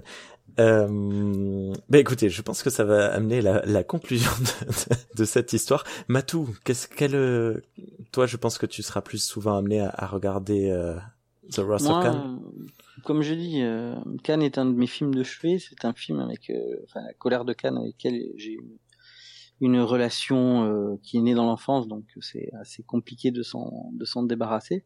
Mais je trouve que le, le si, ce qui a marqué dans la colère de Cannes, c'est que pour la première fois on prenait euh, une icône, quelque chose qui avait été important dans les années 60 pour montrer son vieillissement. C'était une thématique qui collait aux années 80, mais qui reste universelle. C'est quoi de vieillir? C'est quoi de retrouver face aux erreurs de son passé? Et euh, moi, ce qui m'a marqué en tant qu'enfant, et que quand je revois le film, me marque encore. Euh, dans celui-ci, euh, je comprends ce que tu veux dire, Charles, par le côté euh, euh dangereux et puissant, mm. mais tu as Khan qui est un super-héros. Moi, ce qui m'a marqué dans dans La colère de Khan, c'est que Ricardo Montalban, il fait une interprétation qui euh, te, te scotche en tant que puissance d'acteur il arrive à donner une espèce de rage contrôlée assez euh, hallucinante qui termine avec un point d'orgue avec cette citation de Moby Dick. Euh, c'est haineux, il est colérique, il est intelligent, il est parfois euh, sadique. Euh, c'est euh, comment dire c'est je te disais que les acteurs sont des, des violons mmh. lui il, il, il t'envoie euh, mais un nombre de notes c'est assez hallucinant. À l'opposé, Cumberbatch joue Cumberbatch, euh, euh, joue, euh, c'est un très très bon acteur. Il ne joue pas dans sa zone de contrôle, euh, enfin de confort qui est celle de Sherlock et du Docteur Strange. Mais en fait, c'est avant, c'est bien avant Doctor Strange d'ailleurs ça. Mais monsieur, oui, quand oui, je, oui. tu sais quand, quand je veux dire qu'il joue la, la, personne un peu hautaine et cérébrale, mmh, ouais. là, euh, il a un rôle plus qu'il essaye de rendre plus on va dire plus plus chaud quelque part, tu vois, des colères, des trucs, mais je trouve que les notes sont moins variées que ce qu'a montré Montalban et c'est moins ce qui me ferait revoir celui-ci euh, un plus grand nombre de fois. Toi, je comprends Charles. Moi, dans, en fait, dans une, euh, comparé aux deux acteurs, euh, tu dis qu'au niveau de la rage, on le ressent plus euh, sur l'ancien. Je suis d'accord avec toi, mais au niveau de la puissance et au niveau de l'intellect, moi, pour moi, euh, Kunderbatch, euh, il fait plus intelligent. Il a plus, t'as plus l'impression qu'il a 10 coups d'avance. C'est Cumberbatch. Il joue très voilà. bien les gens. Ah non, mais euh... voilà. Mais du coup, c'est vrai que j'ai, plus peur ben, de cet acteur-là que de celui-là de La Revanche de Cannes, quoi, entre guillemets. Tiens. Que je sens que l'autre, il peut me faire un coup fourré, alors que le premier, bon bah, si je cours assez vite, ça devrait aller. le problème, c'est que si le problème du premier, c'est que tu sais jamais à quel point, à quel moment il va exploser. Ouais, ouais. C'est ça. ça. qui, ouais, c'est ouais, tu sais, tu as tout le début quand il soulève Chekhov, etc. Oui. Euh, il y a qu'un moment où quand il, il, hurle que ceci est City Alpha 5, tout le reste est dit sur une voix avec une espèce de calme et de rage jusqu'à ce qu'il y ait, euh, tu sais, c'est, euh, tu as, tu as un, un, fond sonore et d'un moment tu as des notes qui montent. Mmh. Euh, Kumberbar est quelqu'un qui est, euh, à mon sens, justement plus méthodique, tu vois, ça va être un, un rythme très bon oui. rythme, très bien tenu, tu vois, qui euh, est dur à suivre parce que voilà, comme tu dis, il a, il, il déroule, il déroule et tu te dis waouh waouh waouh waouh. Mais euh, voilà, moi c'est ce qui, ce qui me donnerait euh, parce que tu vois, euh, si on devait juste voir des regrets du film, c'est soulevé par Irad, c'est que le reboot aurait été le moment, tu vois, de montrer une vraie alliance entre Khan et euh, et Kirk. Tu sais, ouais. à la fin, quand je te dis pourquoi, oui. tu sais, il a récupéré ses torpilles, il a récupéré les personnes, mais il doit tuer l'Enterprise. Je veux dire, j'ai envie de dire, t'imagines, il a fait tout ça, euh, j'ai tué comme ça, j'en ai rien à caguer, euh, c'est truc, j'ai récupéré mon équipage, maintenant, je prends mon vaisseau, je me casse. Et je vais faire ma, j'ai bien compris que la Pour moi, ce qui, ce qui justifie ça, pour moi, ce qui justifie ça, c'est qu'il s'est fait taser juste avant. Ouais, mais c'est, euh, justement, tu perds en... Et, et du coup, il pète un câble. Comme le premier qui pétait un câble pour un rien, entre guillemets, tu vois. Moi, je l'ai vu comme ça, après. Je l'ai ressenti. Mais après, euh, il sait très bien voilà. que, euh, mis en prisonnier euh, et tout. Bon, de toute façon, c'est qui va trahir qui. On sait très bien que. Ah oui, non, c'est ça. Enfin, c'est quelqu'un qui a. Mais je veux dire là-dessus, c'est le personnage aurait gagné en disant vous, vous prenez votre Marcus, vous prenez vos problèmes, vous avez essayé de jouer avec plus intelligent que vous et plus fort que vous. Euh, je pourrais détruire votre vaisseau. Maintenant, je me casse. Allez, hop, merci. Euh, tu vois, sauf que il, il, fallait le transformer, hein, comme je dis, il tire dessus. En, tout ce qu'il veut faire vis-à-vis -vis de Marcus, il pense qu'il a tué son équipage. Hmm. Donc il arrive à faire et tout, mais d'avoir ce moment-là où on essaie de te montrer que le personnage peut aller un peu au-delà et tout. Euh, ah oui, petite chose aussi, j'ai oublié, euh, je reprends une note. Vous avez remarqué que il y a eu entre euh, Dark Knight avec le Joker jusqu'à James Bond en passant par là, on a eu un- beaucoup de copies de la scène de l'interrogatoire où le méchant a un plan et il se laisse capturer parce qu'en fait il a un plan qui va lui permettre de sortir de la prison, machin, tout ça. Avengers. Euh, euh, Avengers, tu l'as dans euh, le James Bond avec Javier Oui. Bardem. Mm. Tu l'as dans, dans le premier à l'avoir fait, ça a été dans, enfin du moins celui le plus connu, c'est dans le Dark Knight. Mm. Tu vois, euh, et je trouve que ça affadit le film d'avoir encore cette scène, tu vois, qui, qui fait vraiment téléphoner dans dans le dans les manches. Moi, ce qui, ce qui m'a pas dérangé là-dedans, c'est justement qu'il essaie pas de, il a pas prévu de s'évader. Enfin, il, il va pas, il attend pas quelqu'un qui va venir l'aider ou il a pas prévu une manière de s'évader. C'est on le libère. Oui, mais il- oui, mais je veux dire, Il se laisse attraper justement bah, pour sauver son équipage, pour pas se prendre des torpilles et que ça tue son équipage, et que euh, d'un autre côté il se dit bon bah Kurt, je devrais pouvoir le euh, lui faire comprendre que ce que je veux faire c'était pas si mal que ça. Hum, mais et d'un vois, autre côté il a raison. mais tu vois, c'est c'est ce moment-là, si à la fin il part, Oui. tu te dis, euh, mais en fait c'était euh, C'était pas un gentil ou pas quoi. Voilà, tu vois, tu as une Mhm. belle ambiguïté euh, qui aurait euh, permis, sauf que, euh, grosso modo, c'est ce que dit euh, JB, c'est qu'il fallait à la fin le moment où ils se courent l'un après l'autre parce qu'il y a quelque chose et tout. Et sinon, cœur qu'il est vraiment mort, euh, machin, tu vois. Mhm. Euh, Il y, a, y a tellement de choses, alors que tu imagines, c'est la même chose. Hein. Ils ont le centre de Cannes, il l'a injecté dans le trail. Tu vois, euh, tu vois, donc bon, euh, c'est, je dis, c'est- pour moi, c'est vraiment ce moment où ce, voilà. Et euh, là, tu vois, ça aurait été un élément, malgré tout ce que j'ai pu dire là-dessus, cette ambiguïté-là, ce, côté euh, reboot assumé de euh, c'est un calme, mais c'est pas le même, il est différent, il est un peu pareil et tout, mais euh, comme dans Space Seed, on se demande ce que ce personnage fera. Ben là, tu vois, on aurait eu un écho qui m'aurait bien plu. Voilà qui va conclure notre émission, je le pense. Voilà. Merci beaucoup à tous les trois et merci beaucoup à Renaud euh, si tu nous écoutes de là où tu es pour vos, pour vos interventions. non mais euh, Renaud, il J'espère que tu veillais sur nous euh, dans les étoiles. Très chères auditrices, très chers auditeurs, reprenons tous en... Ah non, pardon, c'est pas ça. Très chères auditrices, très chers auditeurs, qu'avez-vous pensé de ce film? Qu'avez-vous pensé de cette émission? Dites-le nous dans les commentaires. Hashtag NoobTrek, hashtag NulTrek sur Twitter ou les commentaires sur les forums, sur Facebook, sur YouTube, etc., etc. Les commandeurs et cadets se joignent à moi, je le pense, pour vous souhaiter une vie longue et prospère. Un dernier mot, Charles Tout dernier, vraiment très rapide Non. JP, Voilà. merci. Voilà. ok, JP, un dernier mot. Euh, je- euh, venez au Québec. Allez, allez, on, a, on a hâte d'y aller. Et toi, Matou, un Ouais. petit dernier mot pour te conclure. Vivement Beyond. Ah, à très bientôt. Bisous à toutes et à tous.